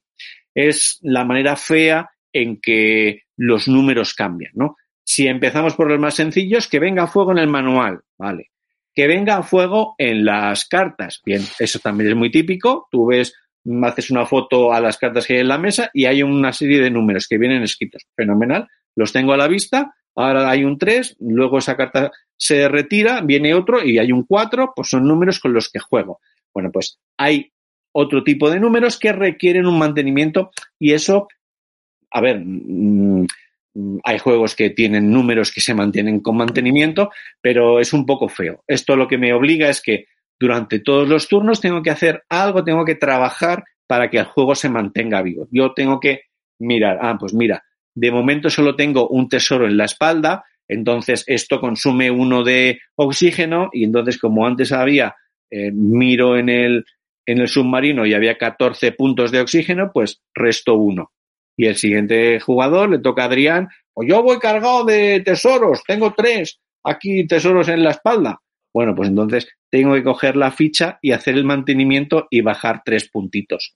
Entonces, bueno, son otros números que tienen una tendencia, que eso es bueno, lo puedo predecir, o sea, eh, a medida que avanza la partida, cada vez es más asfixiante el miedo que tienes a quedarte sin oxígeno. O sea que va de mucho oxígeno y al principio ni le prestamos atención porque vamos a full y poco a poco vamos subiendo y no me preocupo, pero a medida que avanza la partida me va entrando el agobio y ese número pues lo tengo que mantener a mano. En un juego tan sencillo como este, pues bueno, no me parece que, sea horrible, pero bueno, eh, analizándolo de manera teórica, los números que hay que mantener a mano, pues es una práctica a, bueno, a evitar si se puede. Venga, más números. Y antes íbamos con los más evidentes, ahora vamos con los más retorcidos. Los mejores números son los que no se ven. Esos son ideales, que tú hagas una foto a la mesa y no veas números. Eh, no sé si a vosotros os pasa, pero yo veo una mesa y veo 40 números y me vengo abajo. En cambio, cuando esos números están pero no los ves, pues mm, juego como más relajado, pero están. Vamos con el juego de The Mind. El juego de Mind, también otro juego súper sencillo, donde algunos números son evidentes, pero otros no, y os voy a preguntar por ellos. ¿no? Sabéis que en The Mind eh, nos damos una carta eh, a cada uno de los tres que estamos aquí. Eh, será una carta que tendrá un número del 1 al 100 y el objetivo es que sin hablar y sin revelar la carta que tenemos, tenemos que mostrarla sobre la mesa en orden ascendente. O sea, si alguien tiene el número 20 y otro el 50 y otro el 80, pues tenemos que llegar a la conclusión, el que tiene 20, de que él es el primero, el 50 luego a continuación tiene que mostrar su carta y el del 80 se tiene que esperar para ser el último porque su carta es la mayor. Vale. Pensando en la tensión que tiene ese juego y un juego tan sencillo como este tiene tensión, hay dos números que me tensan. El primero es el más evidente. Si tú tienes, recibes la carta 11, es un número muy pequeño. Entonces, por probabilidad, sabemos que, bueno, es bastante probable que tu carta sea la más pequeña. Igual que si recibes la 92, pues tú sabes por probabilidades, bueno, que estás poco tentado a mostrar tu carta pronto, porque el 92, pues, es bastante probable, o muy, muy, muy probable, pues que no sea la primera carta. Eh, y, seguramente sea la más alta de las tres, aunque no lo puedas eh, asegurar. Aparte de este número que viene escrito en la carta, ¿veis algún otro número que me tense eh, durante la partida? Es una pregunta con trampa porque el número está escondido y por eso os lo planteo así. Pero bueno, es una pregunta trampa, como decía.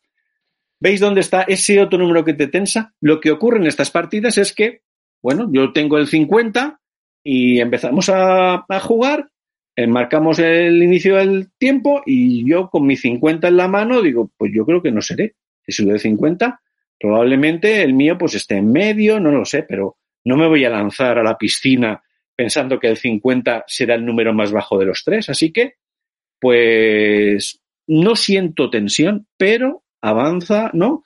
Yo veo a Adrián súper relajado, que ni, mira al techo, Pablo con una cara de confianza diciendo, yo, yo no soy, yo, a mí no me mires. Entonces, pues ya empiezo a sentir preocupación con mi 50, ¿no?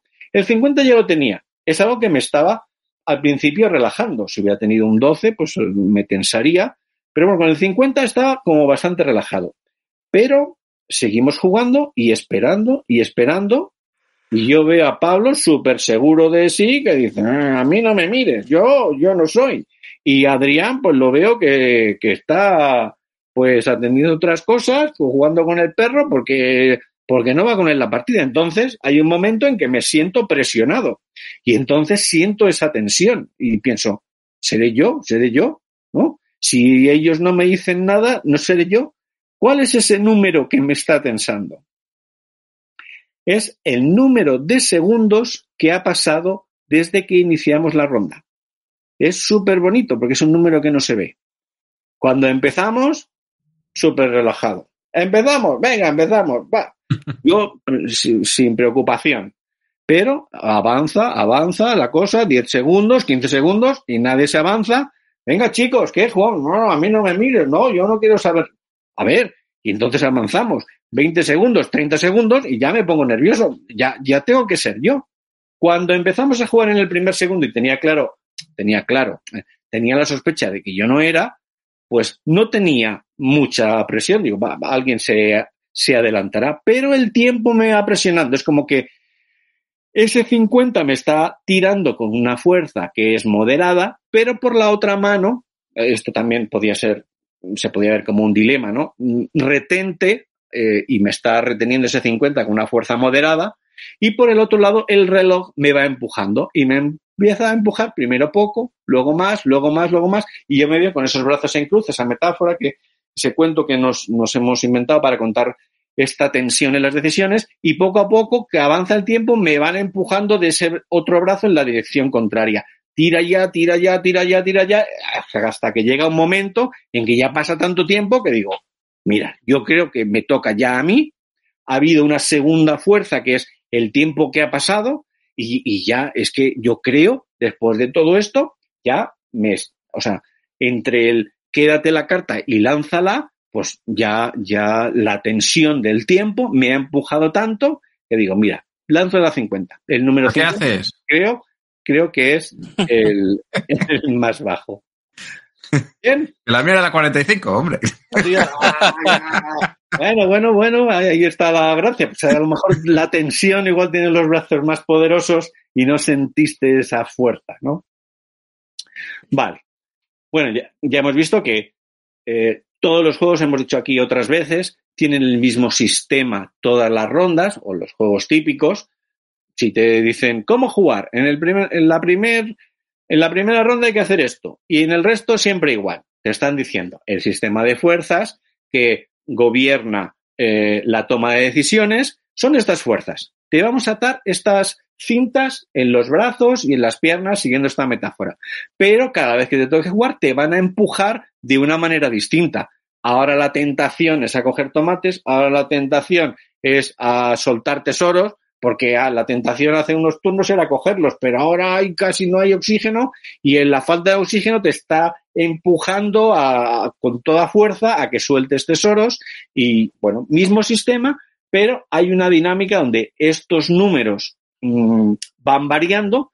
Cada ronda que te presentas es el mismo sistema, pero como los números van cambiando, pues poco a poco eh, vas tomando decisiones distintas. Ahora no quiero el lote, ahora no, ahora, ahora lo digo no con la boca pequeña, luego ya digo sí. Ahora quiero bajar, quiero entrar más abajo en, en el buceo, ahora quiero subir. Ahora cargo tesoros. Ay, que me estoy, ¿qué me ha pasado? Ahora los quiero soltar. Y así pues cada turno que va pasando, pues, pues esto va evolucionando y las decisiones pues cada vez son distintas porque las fuerzas que siento en distintas direcciones van cambiando de intensidad. Vale. Otra manera en que cambian los números son la renovación de elementos en la mesa. Van cambiando las cartas, se van renovando y entonces cada vez que me toca hay cartas distintas en el mercado y entonces tengo que volver a plantearme este sistema, pero con unas fuerzas distintas que me animan a hacer una cosa u otra. Antes tenía lechugas para coger y las he cogido, ahora no tengo lechugas. Entonces tengo que ver si las zanahorias me presionan lo suficiente para coger zanahorias o tengo que buscar un objetivo distinto que me pueda ser más provechoso. Y, y por último, ya por no dar más la lata, hay algunos números que los marcan los jugadores. Eso es muy bonito. Eso es, o sea, más que cualquier otro número, alguien pone el número encima de la mesa. Por ejemplo, estábamos jugando a modenar con Paz y Paz dice, ahora me toca subastar a mí. El tipo de subasta que toca ahora es que yo decido un precio.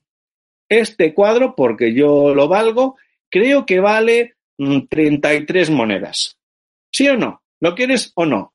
Bueno, pues hay que tomar la decisión con ese número que ha fijado ella. Adrián, tienes la oportunidad de comprarlo. son 33, ¿sí o no? Y tú sientes la presión.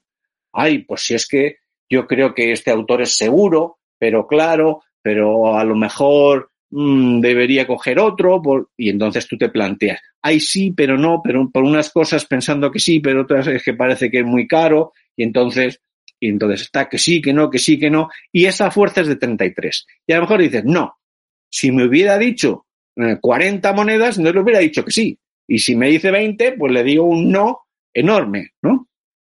Bueno, uh -huh. pues ya hemos visto entonces cómo funciona un poco la dinámica de estos sistemas de fuerzas. O sea, están tiradas esas, esas cintas de goma de elásticas con unas fuerzas distintas que se apoyan en números y esos números a veces son fijos, a veces son variables, a veces tienen una tendencia, a veces se renuevan, a veces son los propios jugadores los que los fijan. El tema es que lo importante es que el sistema haya cambiado eh, cada vez que te toque un turno nuevo, para no estar jugando siempre exactamente lo mismo, sino que cada vez tienes que reevaluar cosas. Por eso es muy interesante ahora viendo esto en conjunto que algunas fuerzas sean estables. En realidad no necesitas que todas cambien un montón.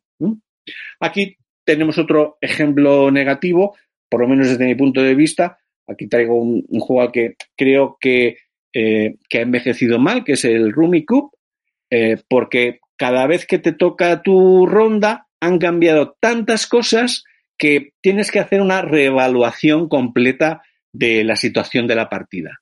Lo bonito, pienso yo, es que cambien pocas fuerzas, a veces cambia solo una, y es suficiente para que tu decisión pueda ser incluso la opuesta.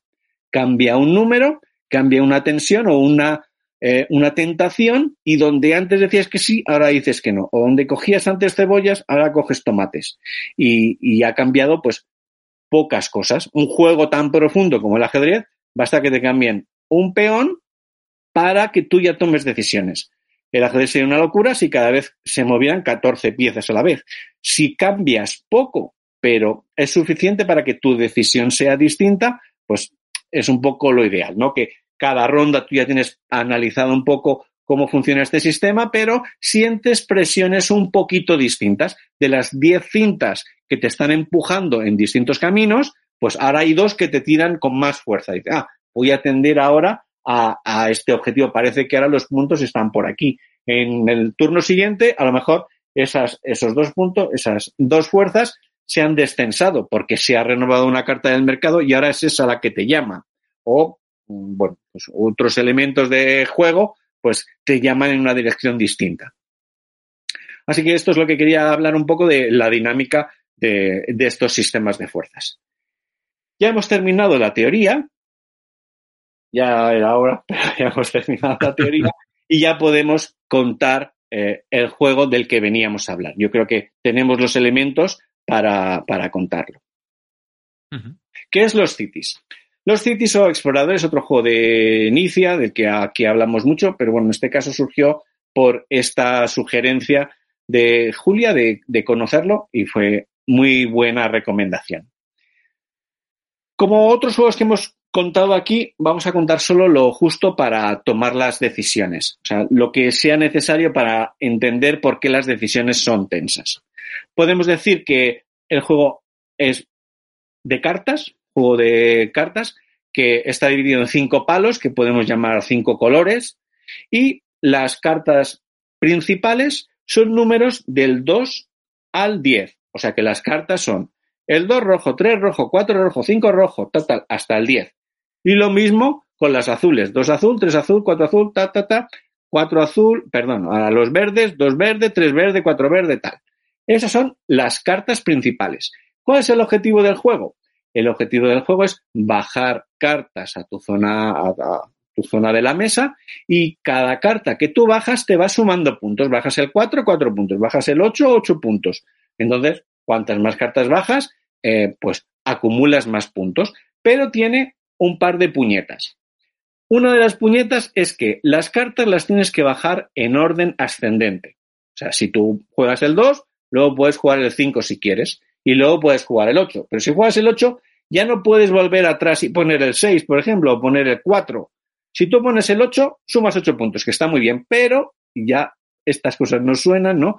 Poner el 8 es bueno porque suma 8 puntos, pero es malo porque ya no puedo poner el 7, ya no puedo poner el 6, las cartas inferiores no puedo. O sea, esta regla de que los, yo voy bajando las cartas que yo quiera, pero siempre tiene que ser en orden ascendente, pues tiene esta puñeta. Una vez que pongo el 10 eh, verde, por ejemplo, pues genial, he sumado 10 puntos, pero ya la, eh, en la columna de los verdes no hay cartas mayores que el 10 verde, con lo cual si me vienen más cartas verdes, las he perdido. La segunda puñeta viene también en esta línea. Yo puedo bajar las cartas que yo quiera, pero cuando abro una columna, cuando bajo la primera carta azul, tiene un coste de apertura. O sea, yo puedo jugar las cartas que yo quiera, pero si yo abro una columna de un color, la carta, la, columna azul, porque pongo una carta azul, ya tengo un coste de 20 puntos de penalización. Es como que, bueno, mm, al abrir una expedición para encontrar una civilización en el fondo del mar, pues eso tiene un coste de 20 millones o 20, lo que sea, 20 puntos. De manera que abrir una columna es malo, por un lado, porque tengo un coste fijo, pero es bueno por el otro lado, o sea, aquí ya empiezo a notar la tensión eh, y yo puedo ir poniendo pues el 2 azul y luego el 5 azul y luego el 9 azul y luego el 10 azul. Bueno, pues cada vez que pongo cartas suma, pero abrir una columna tiene una penalización. Esto es todo lo que tenemos que saber del juego para empezar a, a valorar eh, ¿Por qué este juego crea tantísima tensión? Crea, está diseñado eh, de verdad de una manera que, que las decisiones son todas súper tensas. El mecanismo de juego es tal que así. De las cartas que tengo en la mano, bajo una carta a la mano, perdón, bajo una carta a la mesa, en cualquiera de las columnas y va sumando puntos, y luego robo una carta que va a la mano. O sea, bajo carta, subo carta, bajo carta, subo carta. Este es el mecanismo. Vale, ¿dónde está la tensión?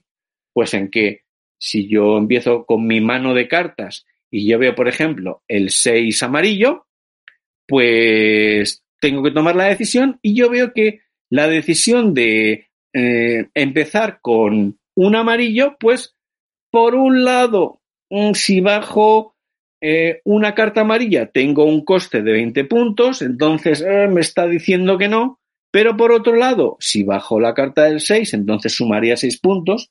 Entonces me dice que sí, me está tentando a que sí.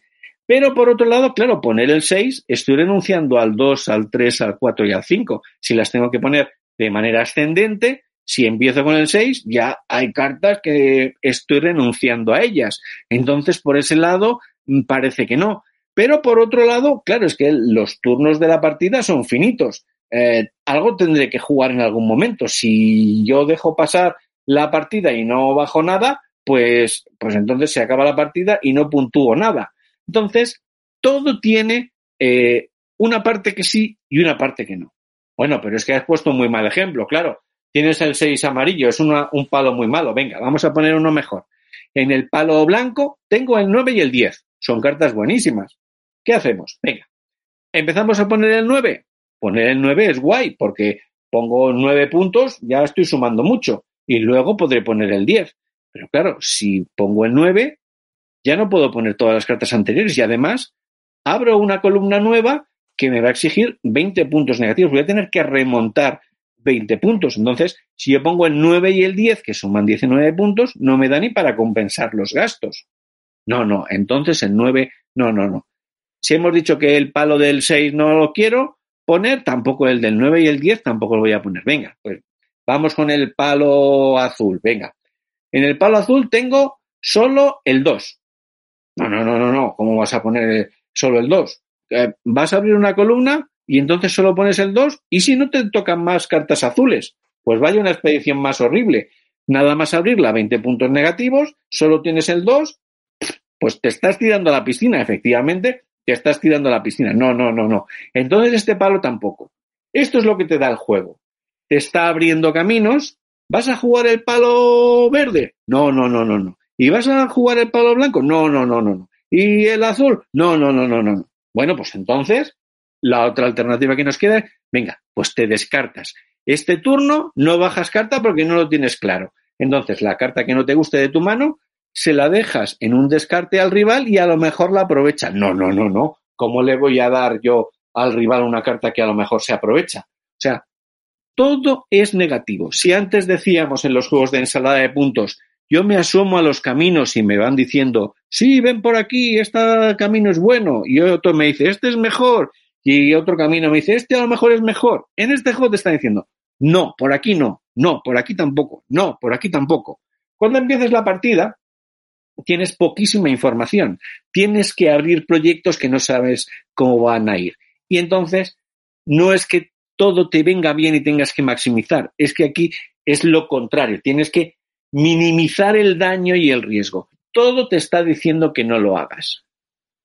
Venga, pues te tienes que lanzar, venga, pues te tienes que lanzar. Y eliges las acciones menos malas. Venga, ahora estamos a mitad de la partida.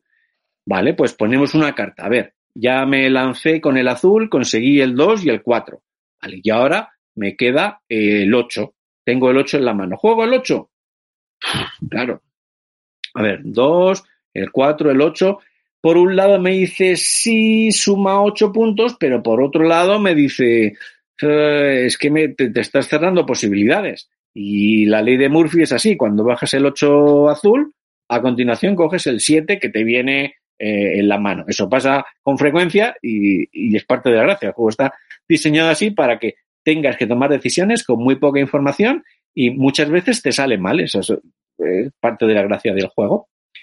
Venga, pues avanzamos más. Ya he puesto tres, he abierto tres columnas. Eh, algunas me van mal. Eh, me metí donde no debía. Venga, abro una columna nueva. Y entonces estás con la tensión. No, no, no, no, no. No abras una columna nueva porque eh, mejor asegúrate de tener los, las cartas apropiadas en la, en la mano y así te aseguras que esa campaña sale rentable.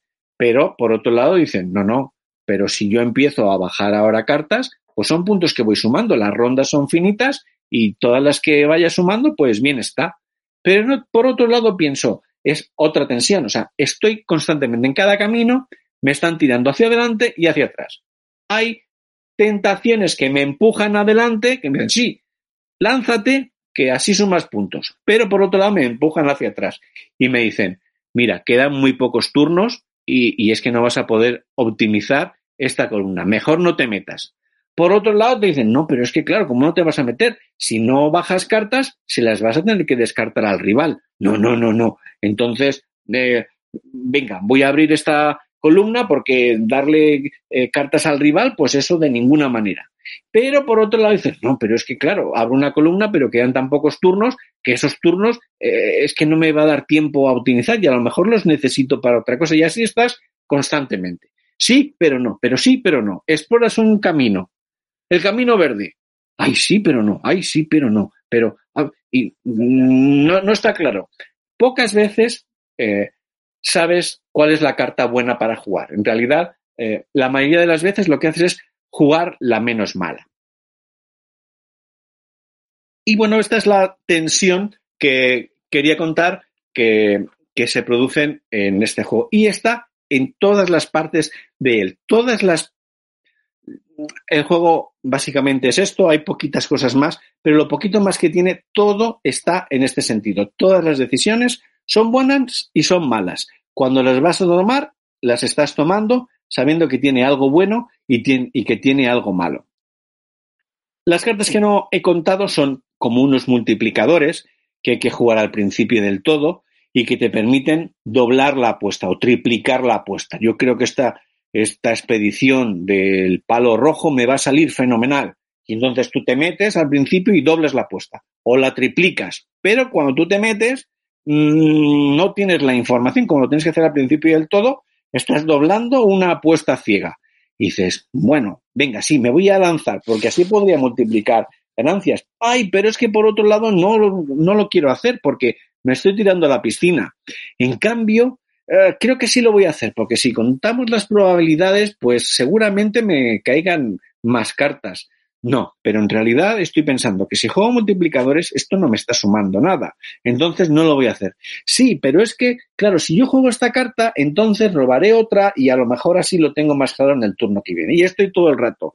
Sí, pero no. Hay, pero sí, hay, pero no. Y en este juego estás pero juega ya, ay, espérate, si es que no lo sé, y, y, no sabes qué opción jugar, y en todas te están tirando para adelante y para atrás. Y tú te asomas a un camino y hay como un duende que te empuja hacia adelante y otro que te empuja de atrás y otro para adelante y otro para atrás y no ves un camino claro y hay pocos turnos donde sabes qué es lo que tienes que jugar. Y, bueno, pues esto es lo que tiene este juego, que tiene más cosas, eh, pero bueno, creo que, que ha quedado contado por lo menos para que quien tenga curiosidad por sentir esto se acerque al juego y cuando experimente con él, pues nos diga si siente esta tensión o no la siente.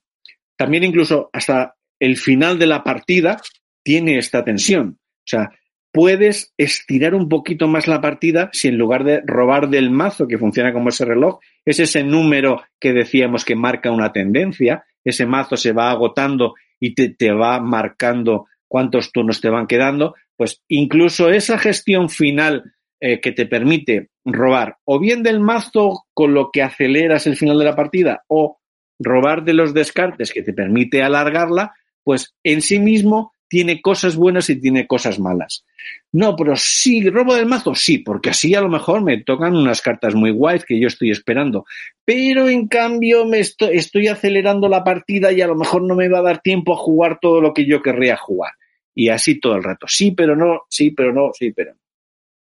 Una tensión constante. Una tensión constante y de verdad, o sea, no sé si lo he teatralizado mucho, pero es verdad que es lo que siento. Le preguntaría a Julia si esto es cuando me decía, te recomiendo este juego porque creo que te va a gustar, si esto es lo que siente o ella a lo mejor ve otras cosas distintas. Si es así, pues que nos lo cuente y así aprendemos. Pero esto es lo que he visto y lo que me parecía interesante compartir. ¿no? Eh, esta es mi experiencia jugando y, ya solo nos quedaría a lo mejor pues ver un poco cómo funcionan estas dinámicas en este juego con la teoría que hemos contado. ¿Cómo se mueven esos números? Pues se mueven muy bien. Algunos son constantes de los ejemplos que hemos visto. En las reglas dice, cada columna que tú abras tiene un coste de apertura de 20 puntos. Ese 20 está escrito en el manual y es a fuego. Y hay otros números que te tensan. Ese 20 es una constante que te está diciendo, no abras columnas nuevas, que tienes un coste. Efectivamente, hay otros, otras tentaciones que sí te animan a abrir columnas, pero este, este 20 negativo te está diciendo, no abras columnas nuevas, aunque otras fuerzas a lo mejor te empujan con más fuerza. Otra, por ejemplo, eh, otros números que cambian, pues son las cartas que vas robando. A tu mano llega una carta nueva. Y entonces, si tú decías, pues eh, a los amarillos, pues yo no, no le veo mucho futuro pues robas una carta y tienes un amarillo nuevo. guay, guay. Es una manera, además es chula porque tú evalúas tu jugada, ya habías analizado las siete cartas anteriores, que te da para explorar cinco caminos de cinco colores, básicamente cinco caminos, aunque podría, si analizamos con más profundidad, podría haber más. Y con la nueva carta que te llega, solo prácticamente reevalúas uno de ellos. Ah, me ha tocado una, otra carta amarilla. Mm, entonces el amarillo que no lo tenía muy claro ahora parece que, que se pone mejor.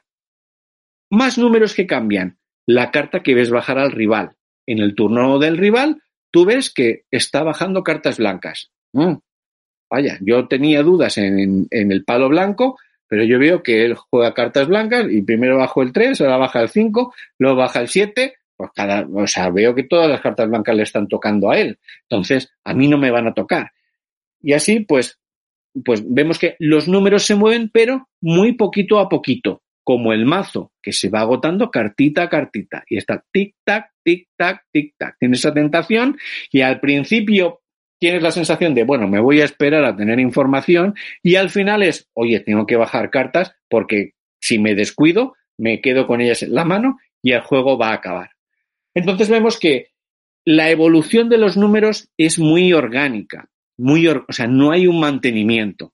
Las cosas que tú haces en tu turno, que son solo dos, están cambiando las fuerzas y lo hacen eh, por tu propia motivación. En tu turno estás bajando una carta. Eh, tenías un palo azul donde has bajado varias cartas y ahora bajas en nueve azul. Lo haces porque a ti te conviene. Estás diciendo, mira qué bien, que voy a sumar nueve puntos más.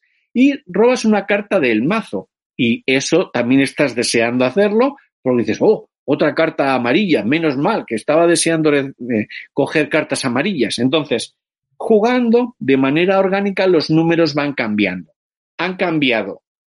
Eh, la carta que tú has bajado, que le está cambiando la tensión al rival que tienes enfrente. La carta que tú has robado eh, y llega a tu mano, tienes un poquito de información adicional. El mazo que se va agotando con una tendencia predecible, va haciendo tic-tac, tic-tac y va bajando el mazo. Y entonces todo se hace de manera orgánica, bajas carta, subes carta, bajas carta, subes carta y todo este sistema en el que tú te sientes tenso con un montón de cuerdas que te van empujando y te van diciendo tira por aquí y deja de tirar por allá, pues se va moviendo pero muy poquito a poquito. O sea, tienes tensión, pero no tienes que reevaluarlo todo. En tu turno has cogido una carta que te replantea si tienes que tirar por el camino eh, blanco o no, y en el turno del rival baja una carta. Y dice, ah, ha bajado otra carta azul.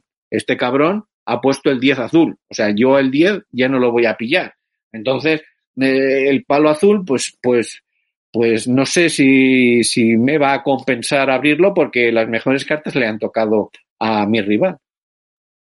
Y bueno, pues esto es un poco, yo creo, eh, el juego de exploradores que hemos puesto en la máquina de rayos X para ver las matemáticas que tiene en la toma de decisiones. Hemos visto las fuerzas, hemos visto los números, cómo evolucionan y, bueno, el consejo de, que lo jueguen.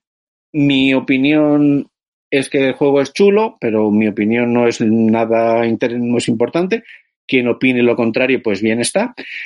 Eh, pero creo que sí es instructivo para quien quiera analizar esta forma de crear tensión en los juegos, porque, bueno, aquí lo hemos destripado. Si he tenido eh, la habilidad de contarlo, de manera acertada, pues mm, se podrá seguir y, yo creo que es un buen ejemplo de, cómo diseñar un juego que tenga tanta tensión en todas las decisiones. Parece muy sencillo, bajo una carta, robo una carta, simplemente eso y estás constantemente tenso y todos los caminos te están diciendo no, por aquí no, no, por aquí no, no, por aquí no. Y por si fuera poco, la tensión final está en la expansión. El juego es el mismo, pero cuando compras la expansión te añade un sexto palo. El juego es exactamente igual. Dicen, tienes seis palos. Ahora en vez de cinco columnas podrías tener hasta seis. Sin más, ya está. Nada cambia. Y lo que provoca esto es que el juego se vuelve más tenso todavía, más tenso sin añadir ninguna regla más. El juego se juega igual, la baraja es más grande, pero cuando coges cartas en la mano, en vez de tener cinco colores, tienes seis con lo cual tienes menos información todavía. Tienes que tirarte la piscina mucho antes sin saber lo que te va a llegar. Y constantemente, todo el rato te están diciendo los caminos, no por aquí no, no por aquí no, aquí no te metas, aquí voy, aquí como bajes esta carta, vas a hacer una apuesta sin saber dónde te metes. Si bajas un número, pues ya verás. O, te metes sin saber dónde te metes, o si empiezas a sumar puntos es renunciando a poder poner cartas anteriores. Y, bueno, no sé si yo creo que, que he contado un poco eh, qué se siente al jugar, qué tensiones hay y, y me parece un ejemplo de, cómo diseñar juegos. Con este en particular he tenido la sensación del síndrome de Stendhal, que es, pues, que he sentido fascinación por cómo está diseñado y, bueno, si a Julia hay que reconocerle que la recomendación fue fantástica desde mi punto de vista, pues ha fallado en la otra predicción y es que si este, este juego se parecía a los míos, que en absoluto ya me gustaría a mí que se pareciera un poco. Eh, eh, bueno, mm, no sé en qué le recuerda a mis juegos, pero no son así los míos, por desgracia. Pero como tenemos ejemplos y aquí los destripamos y los contamos, pues si alguien aprende por el camino, pues que haga juegos así de chulos. Eh, por lo menos nosotros hemos puesto nuestro granito de arena para que se comprendan mejor. Este sistema, eh, yo no lo llamaba sistema de tensiones. Lo, lo, he hablado aquí en el laboratorio alguna vez. Lo he llamado el yin y el yang. Ajá. pues creo que cuando hablé del juego 1909, que es uno de mis prototipos, y que será el futuro Harmony, que se publicará por la editorial DMZ, eh, hablé de que en este juego cada acción tiene su lado bueno y su lado malo. Y según has contado todo, es que realmente es eso. Lo que pasa es que mmm, está ahí ligado a los componentes, eso se liga a las decisiones, pero no siempre todo lo que hagas es el lado bueno o el lado malo. Hay veces que hay opciones que son buenas, pero todos los elementos en el juego tienen una cosa buena o una cosa mala. Hoy no me voy a poner a, analizar todo esto porque creo que ya hablé bastante en aquel programa y porque el día que salga Harmony en el mercado, pues vendré a contar toda mi experiencia de la publicación del juego y ya contaré más detalles quizás sobre el propio diseño, ¿no? Pero sí, es, creo que es un elemento que se utiliza muchas veces y, y, de forma inconsciente. Teniendo el conocimiento que has aportado hoy en este programa, eh, creo que se van a poder hacer mejores diseños porque ahora es una visión extra que le estás dando al diseño, que igual lo estás haciendo de forma intuitiva, pero ahora entiendes el porqué y las decisiones que genera durante la, partida. Qué bien. Eh, me gusta lo del yin y el yang porque cuando traigo aquí conceptos, en realidad, como tengo que sacarlos de mi cabeza y en mi cabeza no necesitan nombres, eh, me, tengo que inventar esos nombres eh, cuando vengo aquí. Y por eso siempre hablo pues, de presiones evolutivas, de dinosaurios y de no sé qué, porque en mi cabeza hay biología y hay economía y hay y teoría de juegos pero bueno, o sea, el yin y el yang también me parece una visión fantástica. Estas cintas eh, elásticas que te empujan hacia adelante y hacia atrás, bueno, pues es una manera bastante tosca de, mirarlo. Eh, bueno, si otros encuentran con estos sistemas de vectores otra, otra metáfora para explicarlo mejor, pues bien está. Eh, bueno, esta teoría, digamos que tengo que improvisar un poco el lenguaje porque no sé. Sí, no está escrito, claro, hay que. sí, a lo mejor si lo está y está en inglés, pues no tengo acceso fácil a él y me lo tengo que inventar. Pero, pero bueno, no sé, si no es la más acertada de las aproximaciones, creo que algo hemos, mm, hemos echado algo de luz a, todo esto y bueno, mm, si alguien no conoce el juego este de exploradores y se anima a probarlo, pues, pues que, nos diga si, si es ilustrativo de, cómo diseñar juegos o esta dinámica de estos sistemas, si, si es apropiada o no. Mm. Sí, a mí me ha gustado mucho que, que es una manera de darte cuenta de que si haces un buen diseño te puedes evitar esos típicos turnos basura, ¿no? De que está ya como muy claro qué es lo que tienes que hacer, no hay una decisión, eh, no tanto porque sea al final de la partida o al principio de la partida, sino porque igual en mitad de la partida también puede haber dos o tres turnos que sea, bueno, pues es que yo hago lo obvio, no, no tengo que pensar, ¿no? Y eso eh, deja de ser divertido. Cuando hay tensión en cada mano, en cada ronda, en cada turno, pues el juego yo creo que se vive de otra manera y, e incluso aunque dure un poquito más, eh, se disfruta mucho más. Creo de todas maneras que no hay una manera segura de diseñar un juego en el que todos los turnos tengan siempre tensión, porque vemos que eh, tú estás atado a una serie de presiones y como esos números van cambiando y algunos los deciden los demás y, y van saliendo cartas, pues a veces si todas las presiones te empujan en una dirección, incluso en esta explorada es por ser honestos, pues si tú acabas de jugar el 8 rojo y te acaba de venir el 9 rojo y tienes el 10 rojo, pues hmm. está claro cuáles son las siguientes jugadas. Pero eso no lo permite, o sea, no se previene de eso ni el ajedrez, que tiene lo que llaman eh, jugadas forzadas. Eh, esta es la, el rey solo puede escapar aquí. Y ahora te acabo de comer la dama y tienes que retomar con la dama y solo puedes retomar con el, con el peón. Son jugadas forzadas y no lo puedes controlar porque en realidad por esos caminos eh, han llegado los jugadores que han ido tomando decisiones mm, y, pues alguna, o sea, mmm, ojalá hubiera juegos que no, que ninguna decisión fuera obvia, pero yo creo que no sé si es posible evitarlo siempre, porque como, como hay tantas maneras en que las fuerzas van cambiando, pues, pues yo creo que si muchas decisiones son interesantes, el mismo no gracias eh, tiene muchísimas decisiones que son muy obvias. Te viene la carta 33 y es no gracias, no gracias, no gracias, vuela, vuela, vuela, vuela, y cuando ya se forma un montón de fichas, entonces ya empiezas a, a evaluar si eh, ahora que hay 20 fichas, pues yo creo que ya sí o no, y ya te lo piensas. Pues ya está. Vale. A mí me habréis visto aquí que a veces estaba escribiendo cosas y es que en este programa se han ocurrido, se me han ocurrido un par de ideas para prototipos que voy a lanzar al aire para que la audiencia pues se anime a, a jugar con ellas. Por un lado, eh, tenemos un juego de carreras en el que al lanzar los dados, esos dados lanzas eh, dos, lanzas dos, uno de ellos tienes que usarlo para avanzar y el otro lo tienes que utilizar para eh, otra cosa. Pensémoslo, a ver qué pasa. Siguiente idea. Un juego de selección de personal. ¿eh? Tú, te, va, te, va, viniendo gente, estamos en una plantilla, tenemos que contratar gente, pero eh, al estilo no gracias, pero la gente te cuesta contratarla, tienes que pagar dinero por esa gente. Ahora, si no la quieres, esa persona sigue para adelante y se le pone monedita encima para que cueste menos el suministro. Con esto, ¿qué puedes hacer? Esas cartas luego tienen que servir para algo. Eh, tienes que montar tu industria, es gente que tienes que contratar para que vaya a talar al monte, no sé, cosas, eh, otra idea por ahí.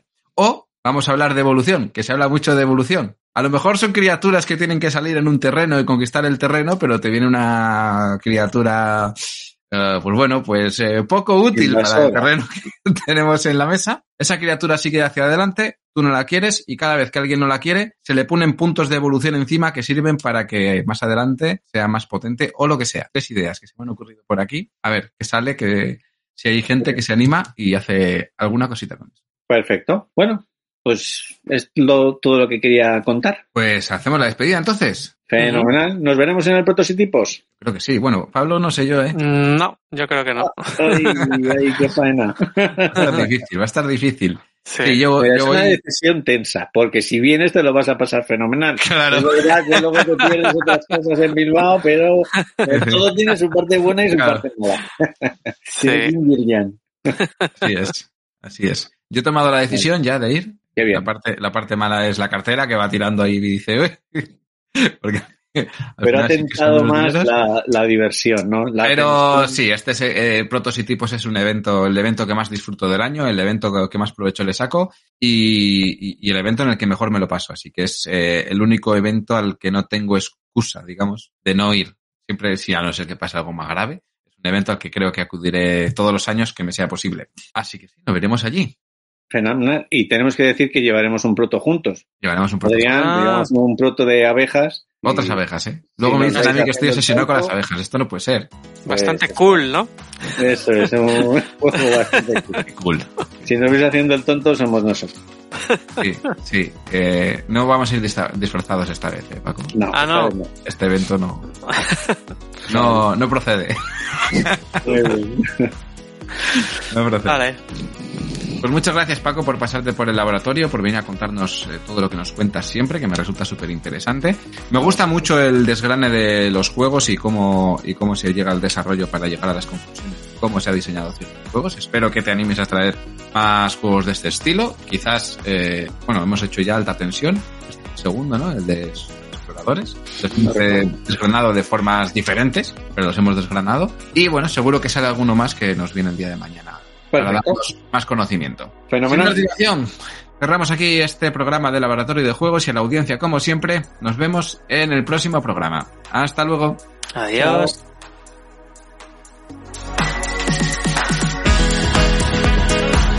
Puedes seguirnos en las redes sociales, Instagram y Twitter, laboratorio barra baja POD. También puedes escucharnos en YouTube, Evox, Spotify y Google Podcast, Laboratorio de Juegos.